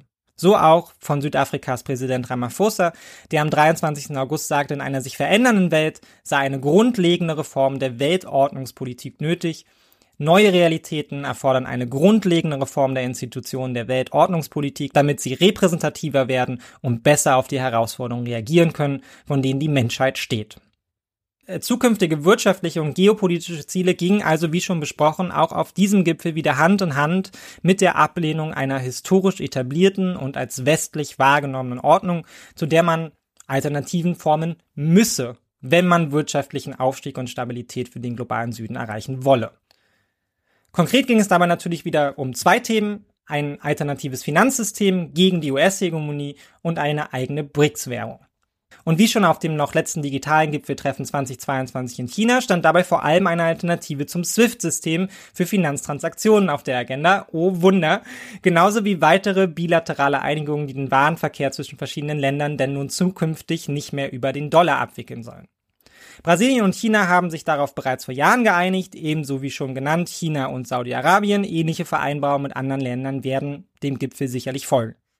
Und auch die Ideen einer gemeinsamen Währung wurden zumindest etwas konkretisiert seit 2022. So fragte Brasiliens Präsident äh, Lula de Silva schon während seiner jüngsten China-Reise in Shanghai, Zitat, ich frage mich jede Nacht, warum müssen alle Länder ihren Handel an den Dollar binden? Warum können wir unseren Handel nicht durch unsere eigene Währung absichern? Warum verpflichten wir uns nicht zur Innovation? Eine Verpflichtung zur Innovation gab es dann allerdings auch auf diesem Gipfeltreffen nicht, allerdings zumindest ein paar neue Absichtserklärungen. Ja, diskutiert wurde zum Beispiel der Aufbau einer eigenen Reservewährung, die dann als Währung Währung R5 oder R5 Plus angedacht ist, ja, und deren Bezeichnung angelehnt ist an die Anfangsbuchstaben der Währung der fünf BRICS-Staaten, also Real, Rubel, Rupi, Remedy und Rand. Ja, und Ziel ist ein Mechanismus, der sich am System der Sonderziehungsrechte der Weltbank orientiert und durch entsprechende Reservebildung bei den jeweiligen Nationalbanken dann als Sicherheitsoption fungieren könnte. Fest steht dabei aber auch, dass eine BRICS-Währung die nationale Währung nicht ablösen wird, sondern für den grenzüberschreitenden Handel gedacht ist innerhalb der BRICS und mit anderen an der Währung interessierten Staaten. Ja, zwar haben die BRICS-Staaten mit einem Anteil von 31,5 Prozent am Bruttoinlandsprodukt der Weltwirtschaft die G7-Staaten inzwischen knapp überholt. Die neue Währung würde aber wahrscheinlich nicht im gleichen Umfang verwendet werden, denn ein Großteil des Handels der BRICS-Staaten erfolgt eben mit EU-Staaten oder den USA und wird auch weiterhin in Dollar abgerechnet werden. Eine eigene Währung abgesichert, aber eben durch Gold oder auch andere strategische Exportgüter wie Rohstoffe, wie es jetzt im Gespräch war. So zumindest die Idee soll allerdings den Handel innerhalb der BRICS und mit möglichen neuen Mitgliedstaaten attraktiver machen und auch die Attraktivität für internationale Anleger erhöhen, da wegen eben steigender Rohstoffpreise zusätzliche Gewinne erwartet werden können. Das klingt jetzt alles ein bisschen kompliziert, ähm, ist es auch. ähm, es ist gar nicht so leicht, da den Durchblick zu behalten, weil man dann doch relativ tief drin ist in wirtschaftlichen Faktoren und ähm, wie genau dann Währung funktioniert, ausgegeben wird und stabilisiert werden sollen. Ich habe es hier nur als Beispiel drin, damit wir einmal konkret gemacht haben, was besprochen wird. Ähm, am Ende muss man aber sagen, nichts davon ist dann schon ein wirklich konkretes Konzept, sondern es ist vielmehr wie bei so vielen anderen internationalen Gremien auch, ja, am Ende steht zuallererst mal eine Resolution, ja, um die Schaffung einer neuen Zahlungswährung eben zu prüfen. Ja, und gerade der brasilianische Präsident ähm, Lula ist da eben sehr hinterher, hat sich sehr dafür eingesetzt. Ja, und in ihrem gemeinsamen Abschlusserklärung haben die BRICS-Staaten zudem übergreifende Grundsätze für ihre Zusammenarbeit formuliert. Also sie betonten stets die Achtung der Souveränität, der Unabhängigkeit, der territorialen Integrität und der nationalen Einheit ihrer Mitglieder, ja, sowie eben auch die Nichteinmischung in ihre inneren Angelegenheiten. Und zudem wollen sie sich für die Förderung des Friedens einsetzen, ein Aspekt, der namentlich Brasilien und Indien und Südafrika seit dem dem russischen Angriffskrieg gegen die Ukraine in arge Bedrängnis gebracht hat. An dieser Front wiederum gab es allerdings auch wenig de facto Neues. Ja, politisch haben die BRICS sich in der momentan größten geopolitischen Frage in äußerster Zurückhaltung geübt. Ja, eine Auseinandersetzung damit, dass Beharren auf Souveränität und ein imperialistischer Angriffskrieg vielleicht nicht so gut zusammenpassen könnten. ähm, sich gar negieren gab es dann auch nicht. Und nachdem die letzten Bemühungen gerade von Südafrika und Indien eine Art Friedensforum auf den Weg zu bringen, und als neutrale Instanz zwischen Ukraine und Russland zu vermitteln, bei keinem der unmittelbaren Beteiligten für ähm, sonderliche Begeisterung oder überhaupt auch nur eine nennenswerte Reaktion gesorgt hatten.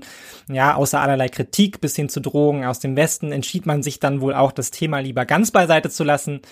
Ähm, und außerdem war den Mitgliedern sicherlich daran gelegen, eine gemeinschaftliche Vision abseits des allgegenwärtigen Bezugspunkts russischer Angriffskrieg nach vorne zu stellen. Zusammengefasst also, nach mehreren Tagen intensiver Gespräche und Beratungen, an deren Abschluss eine Erklärung mit fast 100 Punkten stand, die mehrfach verschoben wurde, und die neben allerlei und die neben allerlei bekannten Zielen und Plänen eben vor allem auch eine ganze Menge an Selbstverständlichkeiten und Selbstversicherung festhielt, wie man es eben von solchen Erklärungen kaum anders kennt. Zusammengefasst also nach mehreren Tagen intensiver Gespräche und Beratungen, an deren Abschluss eine Erklärung mit fast 100 Punkten stand, die mehrfach verschoben wurde und die neben allerlei bekannten Zielen und Plänen vor allem auch eine Menge Selbstverständlichkeiten und Selbstversicherung festhielt, wie man es eben von solchen Erklärungen kaum anders kennt standen letztlich allerdings wenig konkrete Entscheidungen auf dem Papier, bis natürlich auf die eine entscheidende Neuerung, die Erweiterung der BRICS um satte sechs Mitglieder, die dem Gipfel dann doch eine besondere Dimension gab, gerade weil natürlich die Erweiterung im Vorfeld für nicht äußerst wahrscheinlich gehalten wurde, weshalb wir uns nun damit umso genauer auseinandersetzen werden, weil während die Abschiedserklärung wenig Neues offenbarte. Die Erweiterung liefert dann doch einen tieferen Einblick in die internen Machtverhältnisse innerhalb der BRICS, die zukünftige Ausrichtung und welche Hürden und Diskrepanzen es auf dem Weg dorthin vielleicht auch für die BRICS zu überwinden gilt. Also, ab dem 1. Januar 2024 werden nun Argentinien, Ägypten, Äthiopien, Iran, Saudi-Arabien und die Vereinigten Arabischen Emirate zu Vollmitgliedern der BRICS. Und diese Erweiterung ist historisch, wie auch Chinas Präsident Xi Jinping bei einer Pressekonferenz in Johannesburg zu Protokoll gab und auch gleich betonte, die Entscheidung sei einstimmig gefallen, während Brasiliens Präsident Lula sagte, die Erweiterung stärke den Glauben vieler Staaten an eine multipolare Weltordnung. Die BRICS-Staaten hätten Zitat, unterschiedliche Sichtweisen, aber eine gemeinsame Vision für eine bessere Welt. Und in ähnlichen Tönen äußerte sich auch Südafrikas Präsident Cyril Ramaphosa als Gastgeber des diesjährigen Gipfeltreffens und kündigte auch gleich an, dass dies erst die erste Erweiterung von vielen weiteren werden solle. Und mit weiteren 23 Staaten, die eine Mitgliedschaft schon ins Auge geschlossen haben, scheint dem ja dann wohl auch kaum noch eine Hürde entgegenzustehen. Zumindest scheint die demonstrative Geschlossenheit dem Nachdruck zu verleihen. Aber warum waren dann im Vorfeld so viele Experten davon ausgegangen, dass es zu keiner Erweiterung kommen würde? Und um diese Frage zu beantworten, müssen wir noch einmal weiter zurück an den Anfang und der, wenn man so will, Kehrseite der Heterogenität, die eben sowohl Stärke der BRICS ist, als auch droht im Rahmen wirtschaftlicher und machtpolitischer Verschiebungen innerhalb der BRICS zu der entscheidenden Triebfeder zu werden für eine ganze Menge Streit und das auch jetzt schon ist. Gucken wir also noch einmal auf die ökonomische Entwicklung der Gruppe und ihre einzelnen Mitglieder. Wir hatten schon darüber gesprochen, dass der geopolitische Aufstieg der BRICS natürlich an deren ökonomischen Aufstieg und generelles Wachstum auf verschiedenen Ebenen gekoppelt ist und dadurch auch letztlich legitimiert wird. Ja, aus der Tatsache, so und so viele Menschen global zu vertreten, so und so viel BIP-Wachstum hinzulegen, etc., ziehen die BRICS ihren vorrangigen Geltungs- und Gestaltungsanspruch. Aber ich glaube, es ist auch schon klar, Gemeinschaftlich mag das beeindruckend aussehen, verteilt man es aber auf die Mitglieder der Gruppe, dann sind die Diskrepanzen halt eben auch einfach riesig. Ja, und das hat natürlich zuallererst, wer hätte es geahnt, mit China zu tun. Denn während China zumindest, sagen wir mal, bis zur Corona-Krise seinen ökonomischen Aufstieg einigermaßen konstant fortsetzte und die eigene Potenziale weitestgehend realisierte, gerade wenn es um neue Technologien, Innovationen etc. ging, blicken zumindest drei der fünf Mitglieder auf ein äußerst schwieriges Jahrzehnt zurück. Brasilien rutschte Anfang der 2010er Jahre in eine schwere wirtschaftliche Krise. Die Wahl von Bolsonaro verlangsamte die wirtschaftliche Transformation und brach Brücken ab, gerade zu den wichtigsten Partnern in Europa. Der politischen Krise ging die gesellschaftliche Krise voraus und das Land ist auch nach der Wahl von Lula nicht befriedet. Ja, an allen Enden und Ecken lodert es weiter. Ja, das ist jetzt sehr knackig zusammengefasst, aber will nur sagen, die wirtschaftlichen Potenziale Brasiliens konnten sich eben nicht so entfalten, wie erhofft. Und das sorgte auch für zunehmende interne Spannungen, die noch lange nicht aufgelöst sind. Und blickt man auf die Handelsbeziehungen Brasilien, setzt sich das fort. Ja, Mercosur als wichtigstes Abkommen wartet die letzten 20 Jahre schon darauf, endlich ratifiziert zu werden. Jüngst gab es aber auch wieder heftige Auseinandersetzungen mit Europa vor allem wenn es um Umweltstandards ging. Auch Südafrika erlebte schwere Krisen und wie hier schon oft benannt, litt und leidet weiterhin nicht nur unter den gesellschaftlichen Diskrepanzen, bei denen eine große Explosion in Gewalt immer vor der Tür zu stehen scheint, ja, vor allem eben auch durch die massive Ungleichheit im Land entlang ethnischer Linien, sondern eben auch massiv unter der Corona-Krise. Ja, und über Russland müssen wir hier nicht lange reden. Ja, das war ja auch schon beim letzten Spezialthema, aber Russland, man muss es so klar sagen, raucht seine wirtschaftliche Zukunft gerade in der Ukraine auf, sowohl was die eigene Bevölkerung anbelangt, als auch mit Blick auf technologische Anschlussfähigkeit des Landes. Ja, es gibt zwar auch Potenziale für die russische Wirtschaft, ja, nicht umsonst ist Russland auch einer der größten Befürworter der Erweiterung, aber ich glaube, es ist uns allen klar, warum die wirtschaftlichen Zukunftsaussichten für Russland besonders wackelig aussehen, zumal das Land auch in den Jahren zuvor und das hat sicherlich auch politische Gründe, äh, keinerlei Anstalten gemacht hat, die eigentliche wirtschaftliche Diversifizierung irgendwie voranzutreiben und das eigene Land zukunftssicher zu machen. Und Indien, ja, Indien ist das Land, das wirklich beachtlich auch weiterhin wächst und bei allen internen Problemen wie dem allgegenwärtigen und zunehmend bedrohlichen Hindi-Nationalismus auf allen wirtschaftlichen und gesellschaftlichen Ebenen vorangekommen ist. Ja, allein dieses Jahr stehen 7,4 Prozent BIP-Wachstum ins Haus. Das ist wirklich bahnbrechend, gerade angesichts der aktuellen Krisen. Ja, und es wurde massiv in Bildung investiert. Ähm, das kommt wiederum dem indischen Technologiesektor zugute, etc., etc. Also da sieht man wirklich auch einen einigermaßen konsistenten Plan, der ähm, bis ins Jetzt hineinführt und darüber hinaus. Und neben China ist das das Land, was einigermaßen einer Idee des wirtschaftlichen Wachstums und auch der damit verbundenen Armutsbekämpfung und Wohlstandsgewinn folgt und sich anders als zum Beispiel Brasilien und Russland, die weiterhin vor allem auf Rohstoffexporte setzen, auch recht resilient erwiesen hat in den vergangenen Krisenjahren. Nicht zuletzt dadurch, dass es eben inzwischen über eine recht diversifizierte Wirtschaft verfügt. Aber fasst man das jetzt zusammen, dann muss man sagen, von einer gleichförmigen Entwicklung der BRICS kann keinerlei Rede sein und auf den Anfang zurückkommt, ist das ja auch nur logisch. Ja, schließlich blickt jedes der Länder eben auf eine sehr unterschiedliche historische Entwicklung zurück. Und es war auch nicht zu erwarten, dass Brasiliens Bevölkerungswachstum genauso wie das Wirtschaftswachstum jetzt das von China irgendwie einholen würde. Aber die wirtschaftlichen Entwicklungen und das Ungleichgewicht zwischen den Staaten haben natürlich massive Auswirkungen auch auf die Machtverteilung innerhalb der BRICS und die jeweiligen Interessen.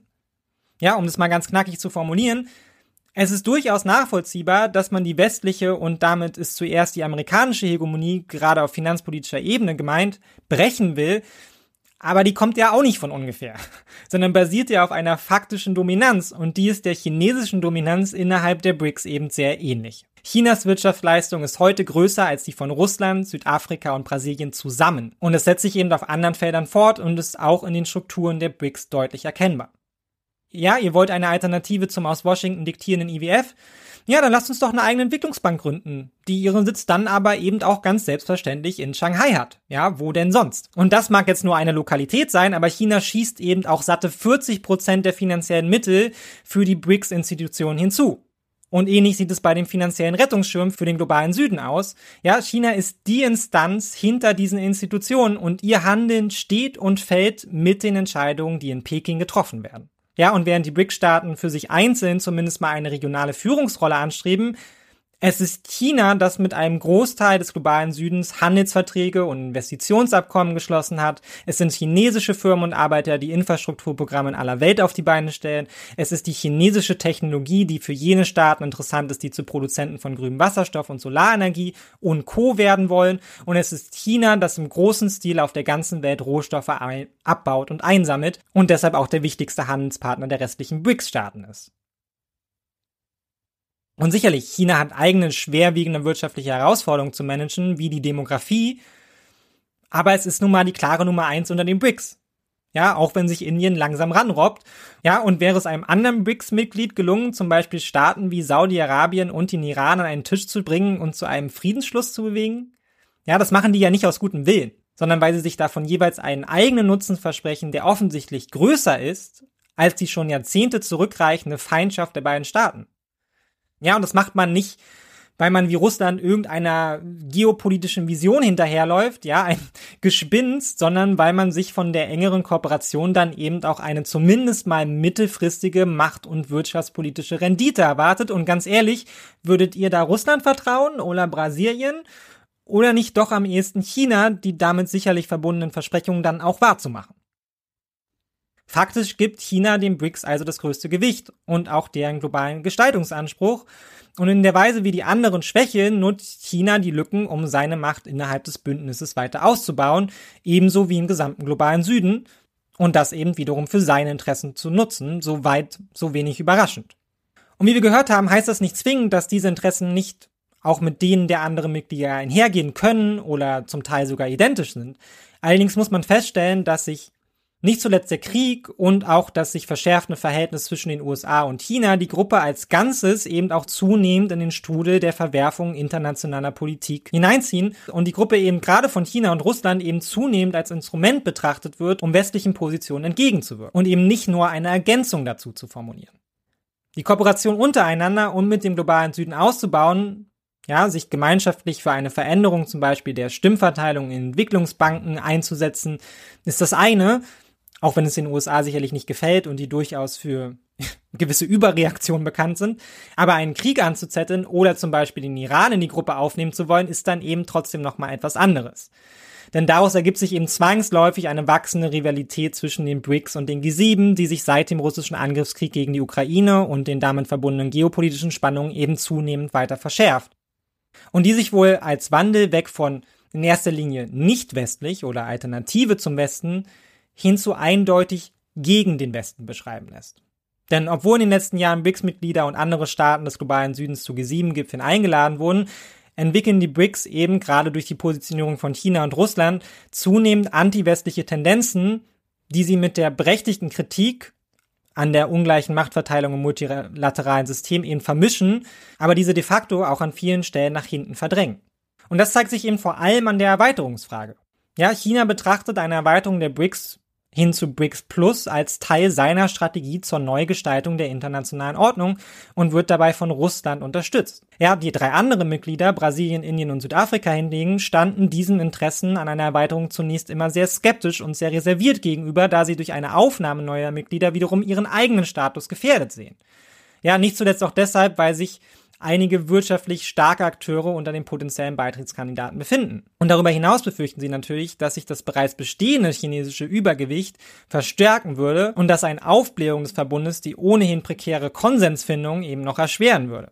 Und aus diesem Grund bevorzugten diese drei Mitglieder eigentlich bisher eine Erweiterung in Form von abgeschwächten Mitgliedschaften, die die bisherige Kerngruppe in ihrer Zusammensetzung erhalten würde, ja, anstatt jetzt quasi den ganzen Grundkörper irgendwie aufzublähen. Während China seit 2017 also auf eine beidige Entscheidung drängt und zunehmend von Russland unterstützt wird, spielten Brasilien, Indien und Südafrika bisher zumindest auf Zeit und wollten zunächst Formen der Beteiligung an der NDB anbieten und längere Aufnahmefristen etablieren. Ja, wie das dann eben zum Beispiel auch der Fall war, als die Vereinigten Arabischen Emirate in die NDB aufgenommen wurden, oder Bangladesch und Ägypten. Ja, und für einige interessierte Staaten wäre vermutlich selbst auch noch so eine schwächere Einbindung attraktiv, denn eine Annäherung könnte Reputationsgewinn und möglicherweise auch eine weitere Absicherung etwa gegen Sanktionen und deren Folgen bedeuten und das in einer eben zunehmend polarisierten Welt, in der sich Aufforderungen, sich einer bestimmten Seite der geopolitischen Konkurrenz anzuschließen, womöglich häufen werden. Und die unterschiedlichen Haltungen zur Erweiterungsfrage werden durch die Art und Weise unterstrichen, wie die BRICS-Mitglieder konkret vorgehen. Ja, die Umsetzung des BRICS Plus Rahmens ist bei verschiedenen BRICS-Gipfeln 2017 in China, 2018 in Südafrika und auch 2022 in China erfolgt, in dem auch eine Reihe von Entwicklungsländern eingeladen wurden, die nicht Teil des BRICS-Kerns sind. Aber die Teilnehmer dieser BRICS-Gipfel sind nicht generell festgelegt, sondern variieren eben stark in Abhängigkeit von den Präferenzen des Landes, das gerade die Präsidentschaft führt. Je nachdem, wer also den Vorsitz inne hat, kommen eben die entsprechenden Lieblingspartner und jenen, die man dazu machen will, um sie dann eben den anderen zu präsentieren und ihre Mitgliedschaft zu propagieren. Und da sind auch Brasilien und Indien und Südafrika nicht immer ganz eindeutig. Ne? Sie wollen zwar nicht unbedingt, dass die Vereinigten Arabischen Emirate dazukommen, weil das würde dazu führen, dass der eigene Einfluss innerhalb der BRICS vielleicht schwinden würde, wenn jetzt so ein wirtschaftliches Schwergewicht dazukommt. Auf der anderen Seite propagieren eben Mitglieder wie Brasilien seit fünf bis zehn Jahren, dass auch Argentinien auf jeden Fall aufgenommen werden müsse. Na, also hier merkt man schon, hier sind eine ganze Menge Unklarheiten und hier versucht auch jeder letztendlich in, in immer die Richtung, die so am besten zu der eigenen Politik passt, die Gruppe um Mitglieder zu erweitern oder eben sich auch dagegen zu blockieren. Letztlich steht aber vor allem eine selektive Erweiterung um solche Länder im Vordergrund, die aktiv zur BRICS-Gruppe beitragen können, aber keinen politischen Konfliktstoff und diplomatischen Ballast mitbringen. Ja, die Vereinigten Arabischen Emirate, Saudi-Arabien und Indonesien waren und sind angesichts ihrer wirtschaftlichen Bedeutung und ihres Kooperationspotenzials daher wohl die interessantesten Kandidaten. Das setzt allerdings eigentlich auch voraus, dass die BRICS sich darauf verständigen, auf regionale Lobbyarbeit zu verzichten, im Rahmen derer sie sich auf Grundlage regionaler Bedürfnisse eben für bestimmte Länder einsetzen, etwa China für Pakistan, Russland für Belarus und den Iran oder eben Brasilien für Argentinien. Um das mal kurz abzubinden, es herrscht bisher also einigermaßen Chaos, wenn es darum ging, wer denn nun beitreten sollte. Und dass eben vor allem, weil jedes Land seine Lieblinge hatte, die natürlich an eigene nationale Interessen gekoppelt waren.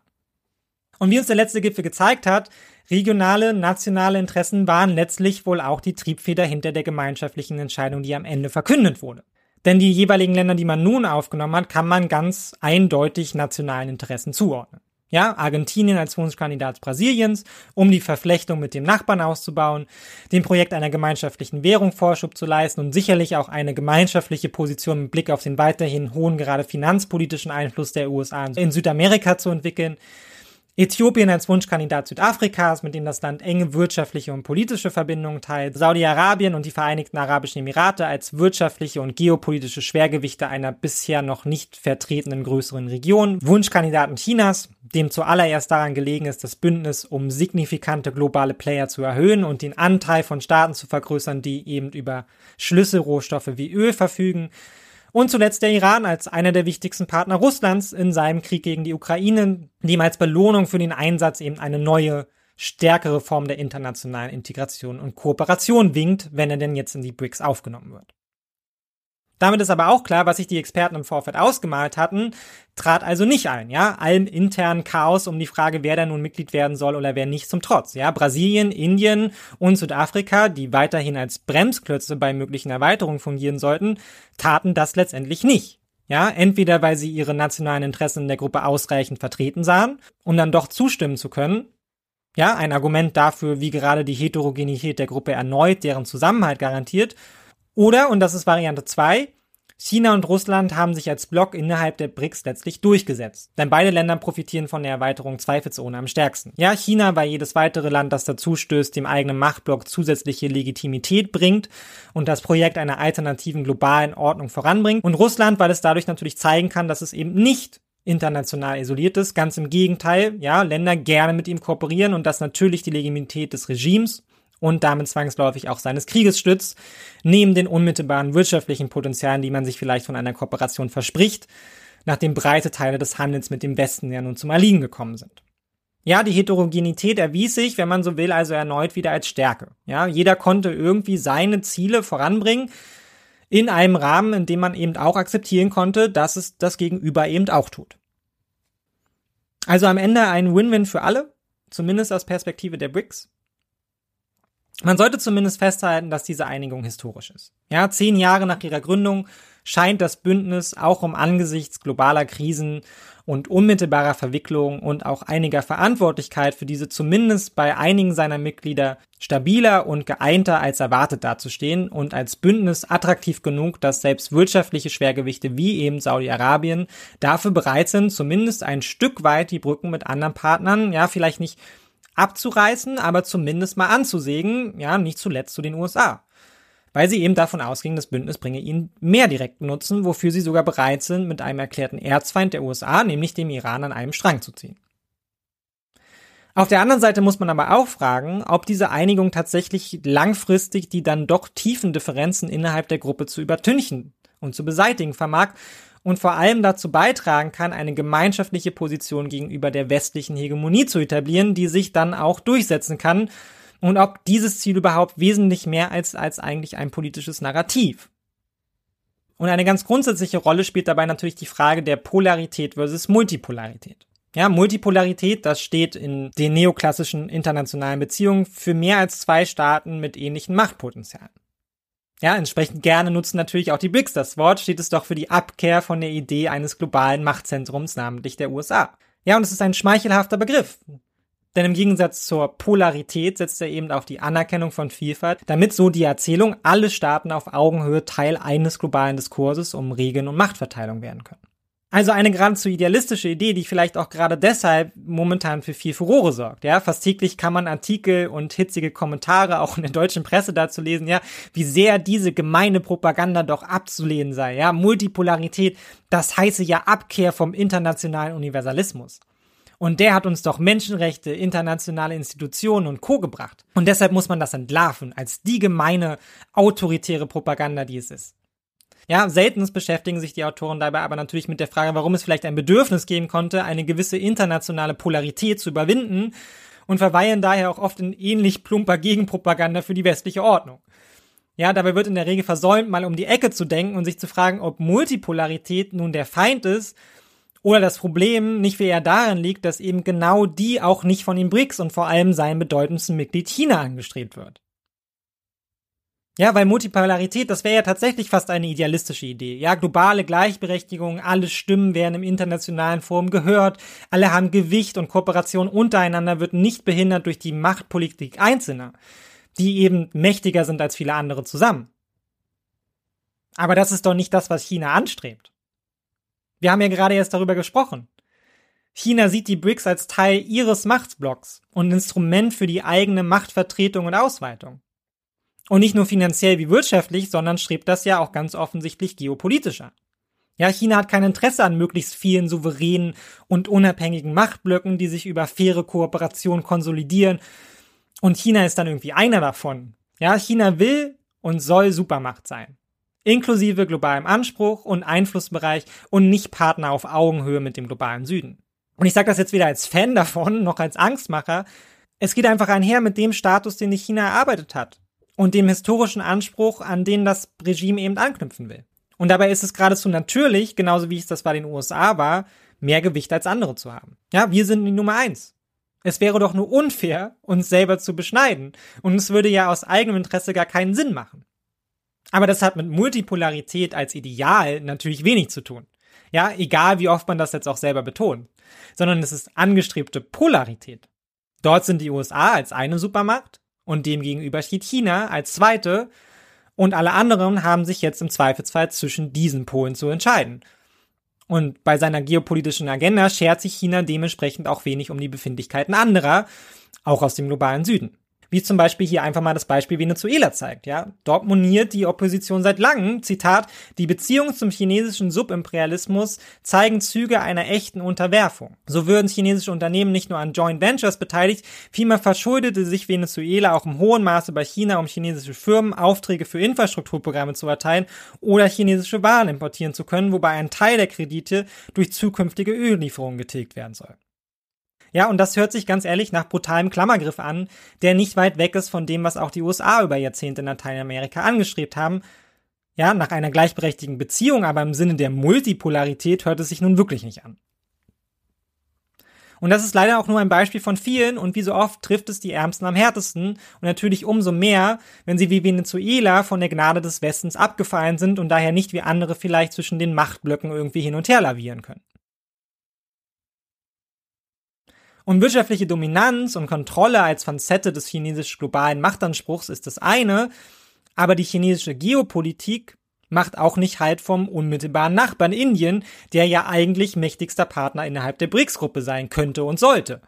Ja, so gingen die chinesisch-indischen Gebietsstreitigkeiten zum Beispiel im Himalaya erst 2020 wieder erneut in eine heiße Phase über, als der seit den frühen 1960er Jahren schwelende Konflikt um den ungeklärten Grenzverlauf zu bewaffneten Zusammenstößen und auch dem Tod zahlreicher Soldaten führte. Und derzeit ist kein Ende dieses militärischen Gerangels irgendwie in Aussicht. Das übrigens auch noch Quellgebiet ist für zahlreiche südwärts fließende Flüsse, die von maßlosen chinesischen Staudammprojekten betroffen sind. Und noch weiter im Westen beteiligt sich China zudem mit 65 Millionen Milliarden US-Dollar an einem Infrastrukturkorridor, der die pakistanische Hafenstadt Gwadar mit Westchina verbinden soll.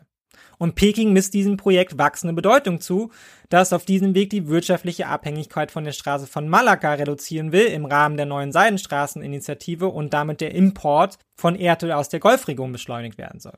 Den Behörden in Neu-Delhi aber ist Chinas intensive ökonomische Zusammenarbeit mit Indiens Erzfeind Pakistan ein nachvollziehbarer Dorn im Auge, zumal er sich auch noch auf territorial umstrittenem Gebiet abspielt. Weshalb Indien im Gegenzug auch wiederholt Anlagen chinesischer Unternehmen in Indien stillgelegt hat und heftige nationalistische Triaden gegen das Land losgelassen hat. Zwischen den beiden wirtschaftlich kraftvollsten Mitgliedern der Gruppe rumort es also gewaltig und dabei haben wir jetzt noch nicht mal die ja, wie soll man sagen, kulturelle, religiösen Streitpunkte angesprochen, wie die Tatsache, dass zum Beispiel der Dalai Lama ja als konstanter Stachel im Fleisch Chinas zum Beispiel in Indien im Exil sitzt und dort seine Rolle als tibetisches Staatsoberhaupt ausübt. Und dieser unmittelbare erbitterte Nachbarschaftsstreit setzt sich eben auch im globalen Scale fort, vor allem mit Blick auf die Frage der Kooperation mit dem Westen, wo man ganz deutlich ablesen kann, wie geopolitische Ansprüche der einen mit den wirtschaftlichen Ansprüchen der anderen kollidieren. Denn das Volumen des Interbricks-Handels ist weiterhin eher gering, wenn man mal von jeweils bilateralem Handel mit China absieht. Und China mag der wichtigste handelspolitische Partner der anderen BRICS sein und auch des globalen Südens, aber die Kooperation untereinander führt nicht dazu, dass man den Handel mit dem Westen einfach links liegen lassen könnte. Ja, ganz im Gegenteil. Und keines der Länder, auch nicht China selbst, kann eigentlich ein Interesse daran haben, signifikant etwas zu ändern. Die Folgeerscheinungen für die eigene Wirtschaft wären einfach zu groß und es wäre für alle außer China ein klar vorgezeichneter Weg in die Abhängigkeit eben von China, wenn man gezielt den Handel mit dem Westen einschränken würde. Ja, es ist quasi gerade die Garantie für eine gewisse Unabhängigkeit von der Hegemonie des Überpartners Chinas, auch wenn man dafür mit einem globalen System kooperieren muss, das einen ebenfalls benachteiligt. Aber für Brasilien, Südafrika und Indien für Russland stellt sich die Frage nicht mehr und bei ihnen ist das Risiko sicherlich auch am größten mittelfristig zu einem Vasall Pekings zu werden, gerade weil sie sich die Option der zukunftsfähigen Kooperation und Integration in die westlich dominierte Weltwirtschaft eben selbst genommen haben, können eigentlich kein Interesse daran haben, auf offene wirtschaftliche Konfrontation mit Westen zu setzen. Ja, warum sollten sie auch? Es würde ja die eigenen nationalen wirtschaftlichen Ziele untergraben. Wachstum und Aufstieg sowie Kooperation mit einigen ihrer wichtigsten Partner riskieren vielleicht sogar Sanktionsregime provozieren. Und wofür? Um Chinas geopolitischen Einfluss auch zu Hause zu steigern? Das klingt wenig attraktiv. Und man konnte auch in den letzten Tagen und Wochen daher sehr deutlich sehen, wie gerade die drei demokratischen Mitglieder der BRICS zwischen den Stühlen lavierten und Allianzen auszubauen und zu festigen versuchten, ohne dabei eben mit dem Hintern wieder andere einzureißen, gerade eben die Partnerschaften mit Europa und den USA, die so wichtig sind für sie als Machtausgleich gegenüber der Bedrohung China, die ja nun mal auch zumindest an Indien sehr, sehr unmittelbar dran sitzt. Und bestes Beispiel dafür ist Südafrikas Position mit Blick auf die Teilnahme Russlands oder auch die gemeinsamen Ambitionen von Indien, Südafrika und Brasilien im Krieg zwischen Russland und der Ukraine Frieden zu stiften und dabei sowohl Russlands Interessen zu betonen und gleichzeitig den Westen nicht allzu sehr vor den Kopf zu stoßen, was sagen wir mal bisher so ungefähr mittel funktioniert hat. Für Südafrika als einer der ökonomisch schwächeren Staaten in der BRICS-Allianz sind die BRICS ein wichtiges Format, das seinerseits die Beziehungen zu dem Südafrika zentralen Wirtschaftspartner Chinas stärkt und andererseits eine Möglichkeit bietet, die Beziehung zu anderen Schwellenländern wiederum zu intensivieren.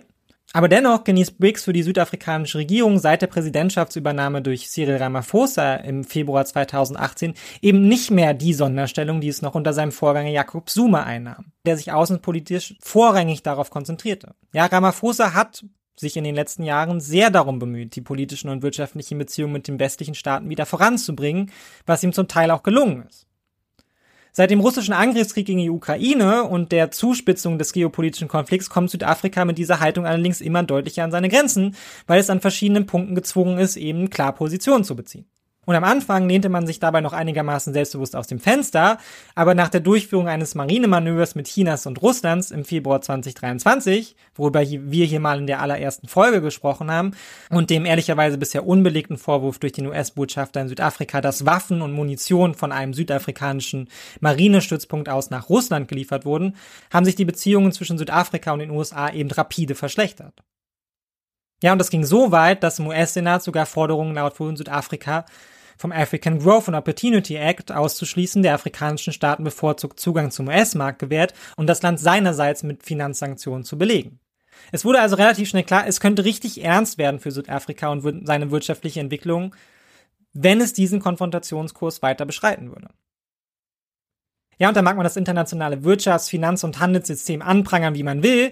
Eine Alternative zur Kooperation gibt es zumindest noch nicht, mit der man die wirtschaftlichen Verluste und die politischen Reaktionen des Westens auf einen kooperativen Bruch irgendwie ausgleichen könnte.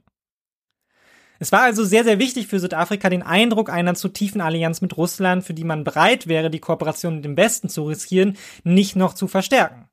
Anstatt sich also über internationales Recht und die globale Ordnung hinwegzusetzen, wandte man sich in die andere Richtung und vermittelte Putin nach langen internen Ringen dann doch bitte nicht zum Gipfel zu kommen, was Südafrika zumindest unmittelbar mal aus seiner schwierigen Lage befreit hat. Aber auch klar macht, die internationalen Regeln gelten weiterhin.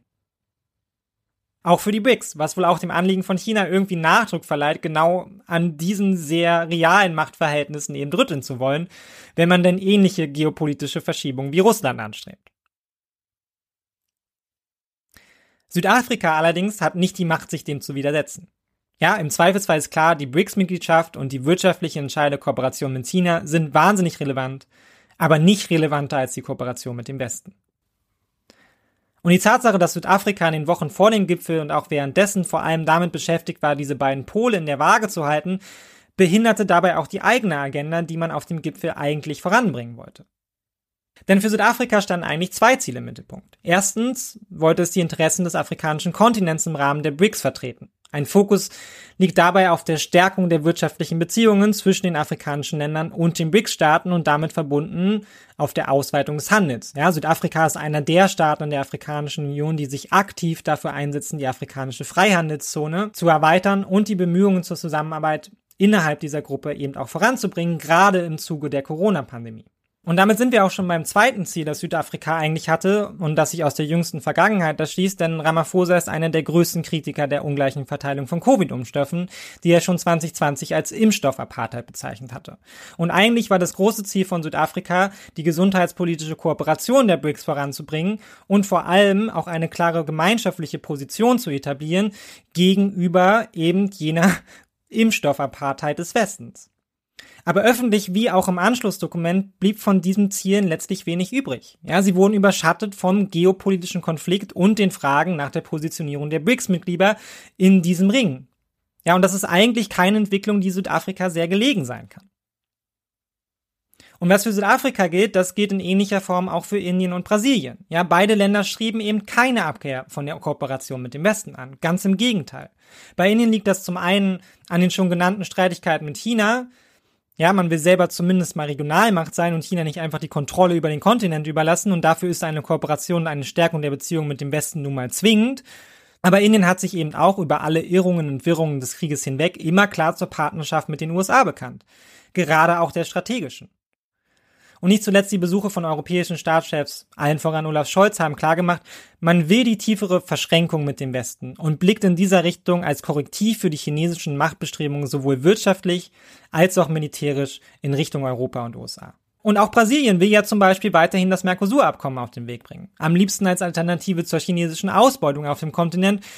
Nur dass die Europäer sich zumindest bisher wenig kompromissbereit zeigen, gerade wenn es um die Anpassung von Klimastandards geht.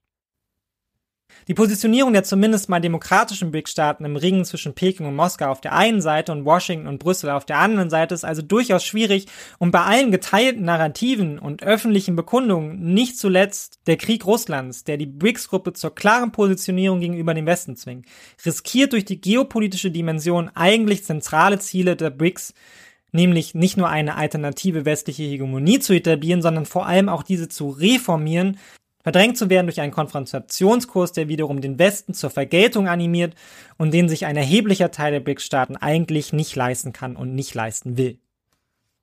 Und das liegt natürlich auch daran, dass die Gruppe zwar dick aufträgt, wenn es um die eigenen Ziele geht, aber de facto bisher wenig im Politiv wirklich vorangetrieben wurde, was man gerne als Agenda für den globalen Süden verkauft.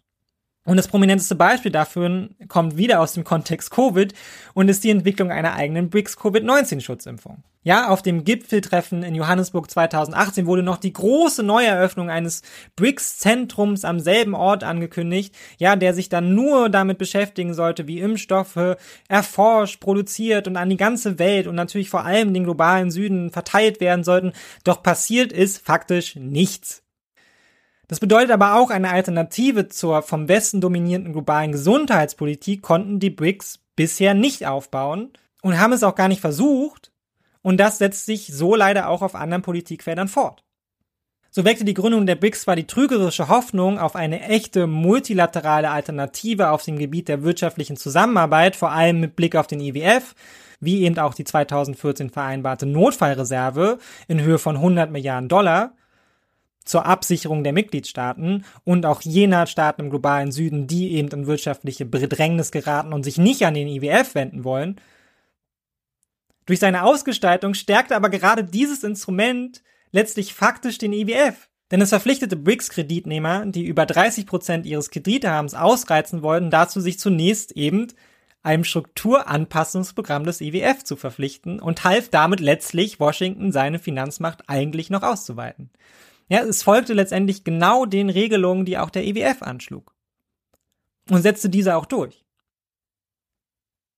Und als die Finanzministerinnen der BRICS-Staaten während der Pandemie 2020 ihre schwärzesten Stunden erlebt und der damalige südafrikanische Amtsinhaber einen wirtschaftlichen Zusammenbruch nur durch einen Kredit im Umfang von 4,3 Milliarden US-Dollar glaubte verhindern zu können, wandte er sich nicht etwa an die BRICS-Entwicklungsbank, sondern ganz konventionell wie vorher auch an den IWF.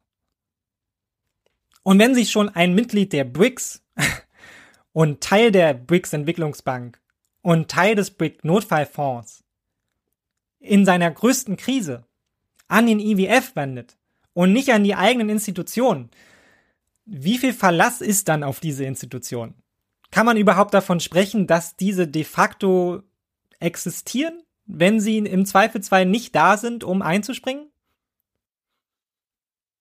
Diese Alternative wurde de facto also spätestens mit der Corona-Krise 2020, zumindest zum jetzigen Zeitpunkt, einfach als Verpackungsschwindel deutlich. Der wohl weit mehr auf dem Papier existiert als in der Realität, wirklich Unabhängigkeit vom internationalen Investitionsregime zu schaffen. Und auch die hehren Verlautbarung einer global gerechten Handels- und Finanzordnung für den gesamten globalen Süden empuppen sich immer wieder als eben genau das, Verlautbarung. So klagen die Beteiligten zwar zu Recht über den westlichen Wirtschaftsimperialismus, allerdings ohne wirklich etwas gegen das Regelwerk der neoliberalen Weltordnung zu unternehmen.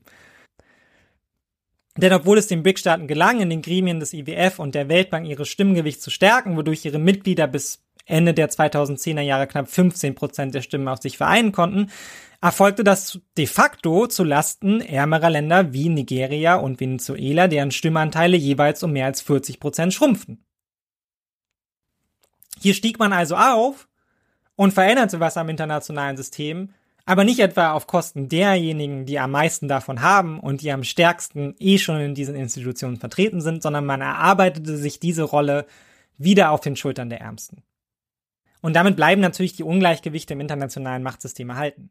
Ja, auch wenn sie jetzt zugunsten anderer ein bisschen verschoben werden, aber von globaler Gerechtigkeit oder dem Ziel globaler Gerechtigkeit kann ja wohl keine Rede sein, wenn man sich das so erarbeitet. Und auch wenn die BRICS-Staaten diejenigen sind, die darüber noch am lautesten lamentieren, sind sie es auch, die es seit 2012 sogar versäumt haben, eigene Kandidatinnen für die Spitzenämter des IWF oder der Weltbank überhaupt ins Rennen zu schicken. Und selbst im Blick auf das größte Ziel der BRICS, nämlich die De-Dollarisierung, ist weiterhin fraglich, wie das denn nun gelingen soll. Denn die kommt de facto kaum in die Gänge, nicht zuletzt aufgrund des großen Handelsungleichgewichts zwischen den BRICS-Staaten sowie der strengen chinesischen und indischen Devisenkontrolle, die die Rückführung von Exporterlösen erschwert. Einigung oder überhaupt nur Antworten auf die drängendsten Fragen bei der Etablierung einer gemeinsamen Währung stehen weiterhin aus. Ja, wie soll zum Beispiel Wechselkursstabilität gewährleistet werden? Wie soll die Geldpolitik koordiniert werden? Ja, wie sieht eine angemessene Finanzstruktur aus? Und wie kann sie aufgebaut werden? Ja, diese Fragen bedürfen intensive Verständigung innerhalb der BRICS-Verbundes und eigentlich auch einer belastbaren Vertrauensbasis, an der man allerdings zweifeln muss. Und von einem Ende der Hegemonie des US-Dollars kann daher einstweilen noch keine Rede sein. Ende 2022 betrug der Anteil des Yuan an den weltweiten Währungsreserven lediglich 2,7 Prozent während jener des US-Dollars bei 59 Prozent lag. Und auch wenn der US-Dollar, der 1999 noch einen Anteil von 71 Prozent ausmachte, stetig an Relevanz verliert, bis zu einer konkurrenzfähigen Alternative ist es noch ein sehr, sehr, sehr, sehr weiter Weg. Und das gilt ebenso für die Konkurrenzfähigkeit der BRICS-Institutionen, die man inzwischen konkretisiert hat. Denn die hören sich zwar erstmal beeindruckend an, aber mit einem Finanzierungsvolumen von 33 Milliarden Dollar hat die Shanghai ansässige NDB seit 2015 ungefähr so viel finanziert, wie die Weltbank allein im vergangenen Jahr an neuen Krediten vorgab. Viele der Ziele der BRICS verpuffen also, wenn man sie sich genauer anschaut.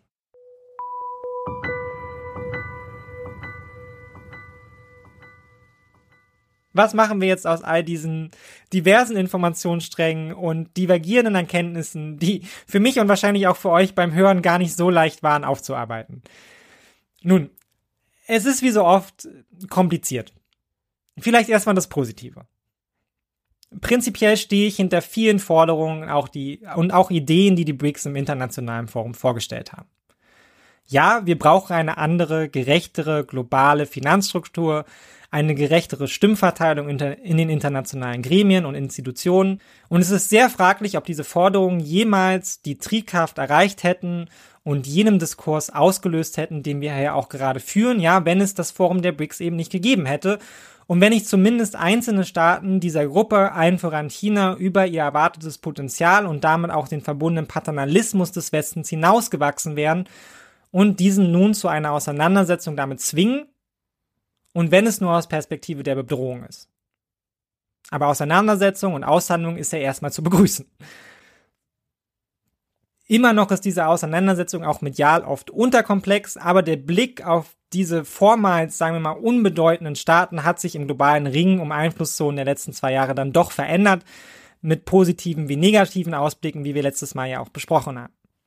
Aber man kann darüber zumindest nicht einfach mehr hinweggehen und auf Business as usual machen im Westen. Man muss die globalen Verschiebungen zumindest mal anerkennen. Und ja, das ist auch dem Machtstreben der BRICS zu verdanken, die dem Ganzen eine gewisse Dringlichkeit und auch einen Nachdruck verleihen. Erst vor ein paar Tagen äußerte sich UN-Generalsekretär Guterres auf Twitter wie folgt. Africa is underrepresented in the global financial architecture, just as it lacks a permanent seat on the Security Council. The world has changed. Global governance must change with it. We need reforms to make global frameworks truly universal and representative of today's world. Und ich fände, das wäre eine begrüßenswerte Agenda für das weitere 21. Jahrhundert, die zwangsläufig auch zentral verbunden ist natürlich mit Fragen der Klimagerechtigkeit als Teil der Bekämpfung der Klimakrise als unser allererstes globales Ziel. Das eine ist ohne das andere eh nicht zu denken. Und in diesem Sinne müssen aus meiner Sicht auch die BRICS bei allen nationalen Interessen, die in ihnen vertreten sind und die auch problematisch sind, auch anerkannt werden und prinzipiell auch begrüßt werden als eben Gremium, was zur internationalen Ordnung beiträgt. Denn Veränderung des internationalen Systems ist nur in Kooperation möglich und dass wir eine Veränderung des internationalen Systems brauchen, dafür sind die BRICS eben der beste Beweis. Aber, und das ist, befürchte ich, ein großes Aber, man sollte nicht annehmen, dass man sich jetzt einfach aus der Verantwortung nehmen kann, so nach dem Motto, die werden das jetzt schon alleine auf die Reihe bekommen, ja? Schließlich haben sie ja jetzt mächtige Vertreter, die für sie sprechen. Denn das würde den Machtverhältnissen innerhalb der BRICS nicht gerecht, ebenso wenig wie den globalen, die eben weiterhin durch eine schwer zu brechende westliche Hegemonie dominiert werden. Auch wenn sich die BRICS als Kämpfer für den gerade armen globalen Süden darstellen, das sind sie einfach nicht. Das Bündnis vertritt seinerseits kaum transformative Politikansätze, die die Mehrheit ihrer Bevölkerung und nicht nur einer politischen und wirtschaftlichen Elite zugutekommen und über den eigenen Machtgewinn und wirtschaftlichen Aufstieg der Mitglieder hinaus globale Gerechtigkeitsfragen im Sinne des globalen Südens voranstellen würden. Denn die BRICS stellen eben keine Abkehr von der globalen Ordnung im Sinne wirtschaftlicher Ausbeutung anderer im Zuge eigener Interessen dar. Und das wird eben gerade auch an der Rolle Chinas in Afrika deutlich. Das chinesische Engagement auf dem Kontinent dient nicht allein einer Ermächtigung des globalen Südens, sondern vor allem eigenen Interessen. Die von China geförderten Infrastrukturprogramme werden ja nicht umsonst bekanntermaßen häufig als Schuldenfallen bezeichnet, die sich kaum von denen unterscheiden, die auch der IWF e gerne auswirft. Und auch die Arbeitsbedingungen in chinesischen Konzernen sind keineswegs besser als die in westlichen Unternehmen. Und dazu passt auch, dass China eben inzwischen auf dem Kontinent zu dem zentralen Spieler bei Schuldenfragen geworden ist. 2020 war zum Beispiel Sambia als erstes afrikanisches Land im Zuge der globalen Krise in die Zahlungsunfähigkeit gefallen und, pochte auf eine Restrukturierung seiner Auslandsschulden in Höhe von rund 18 Milliarden Dollar. Und damit war das Land schnell nicht mehr alleine. Ja, die öffentlichen Verschuldung ist nach Angaben der Vereinten Nationen 2020 auf einem neuen globalen Höchststand von 92 Billionen Dollar gestiegen und besonders stark verschuldet sind natürlich viele Entwicklungsländer. Ja, und bei ihnen beanspruchen die Zinszahlungen einen erheblichen Teil des eigenen Haushalts. Nach einer Analyse der Weltbank sind neun afrikanische Staaten gegenwärtig zahlungsunfähig. Sie können also ihre Schulden nicht mehr bedienen. 60 Prozent aller Länder mit niedrigen Durchschnittseinkommen befinden sich aktuell in einer Schuldenkrise oder haben ein hohes Risiko, demnächst in eine solche zu geraten. Und in vielen Ländern laufen daher schon Gespräche mit Gläubigern über eine Umstrukturierung der Schuldenlast, beispielsweise durch Streckung der Fristen oder einer Last von Zinszahlungen.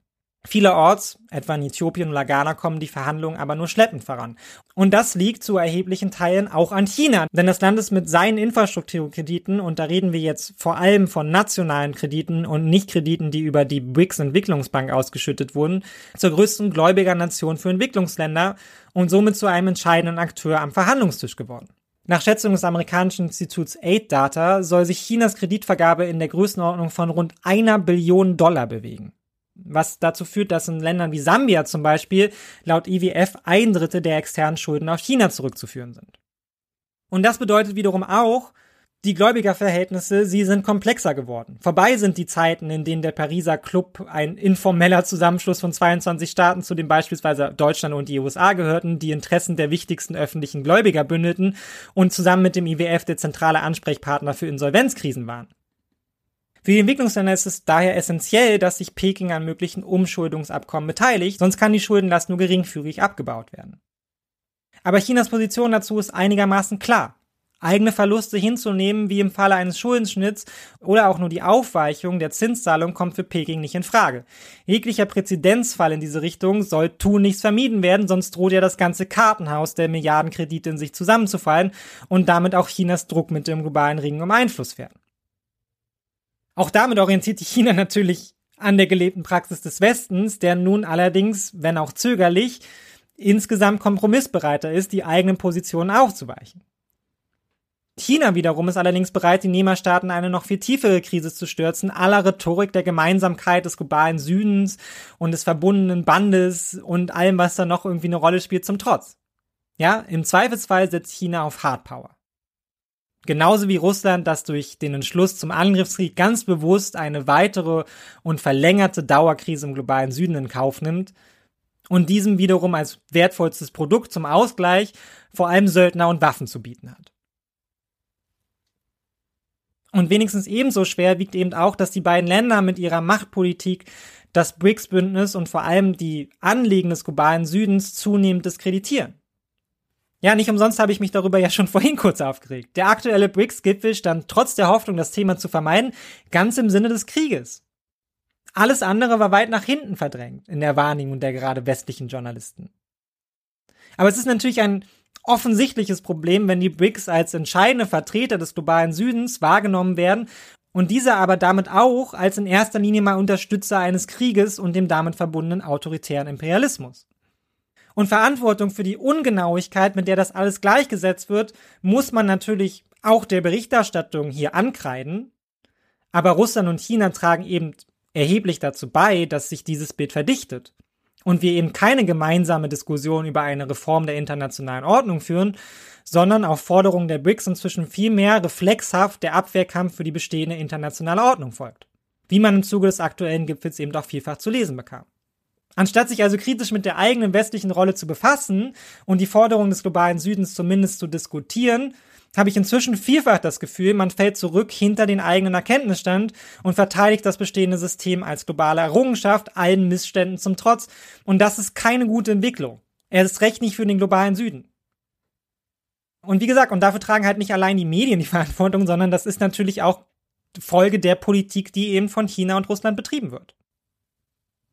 Und der globale Süden müsste sich angesichts dessen seinerseits eigentlich auch von Powerblöcken wie den BRICS emanzipieren. Ja, gerade wenn die, wie auch die jüngste Erweiterung zeigt, wohl vor allem daran interessiert sind, eben ihren nationalen Einfluss mit und gegeneinander auszubauen und nicht zuletzt den globalen wirtschaftlichen Einfluss in der bestehenden Ordnung. Was wohl auch sehr stark dazu beigetragen haben wird, eben Powerplayer wie Saudi-Arabien aufzunehmen, denen globale Gerechtigkeit aber einigermaßen egal sein kann, die das geopolitische und wirtschaftliche Gewicht der BRICS allerdings vervielfachen, auch gegenüber dem globalen Süden. Aber angesichts der Abhängigkeit von China ist es natürlich auch schwer für den armen globalen Süden seine Interessen in einem Forum auszubauen, das zwar gerne die gemeinsame Geschichte und Interessen betont, aber dann doch auf die gleiche Ausbeutungspolitik setzt wie bisher, nur eben jetzt durch Freunde und nicht mehr durch westliche Neokolonialisten. Und so haben viele Staaten eben auch weiterhin keine Stimme im globalen Forum und es wird weiter über sie gesprochen und bestimmt nur eben jetzt von den BRICS und vor allem China und halt eben auch dem Westen. Und umso wichtiger ist also, dass nicht Trotz und Ablehnung im Westen die einzige Antwort sind auf die Forderungen und Ziele der BRICS, sondern hinter allen nationalen Interessen die Notwendigkeit der Reform des internationalen Systems zu erkennen und dann aber eben auch seinerseits anzunehmen und zu gestalten. Denn das ist im Zweifelsfall auch die beste interessenorientierte Entscheidung, ja, wenn man das Narrativ der BRICS und ihren Einfluss über den globalen Süden nicht akzeptieren will. So, das klingt jetzt zugegeben etwas pathetisch, aber so bin ich immer drauf, wenn ich versuche, dem Ganzen hier am Ende einen optimistischen Impetus zu geben. Ähm, aber vielleicht ist es tatsächlich näher an der Realität dran, als man jetzt vielleicht unmittelbar denkt und wonach es sich anhört. Zumindest bekommt man den Eindruck, wenn man auf die aktuellen Schlagzeilen zu den G20 guckt. Aber das ist dann Thema fürs nächste Mal. Für heute machen wir dann damit erstmal Schluss. Der Podcast ist lang genug. Also seid gespannt und bis dahin genießt die letzten paar schönen Sonnentage. Bis zum nächsten Mal.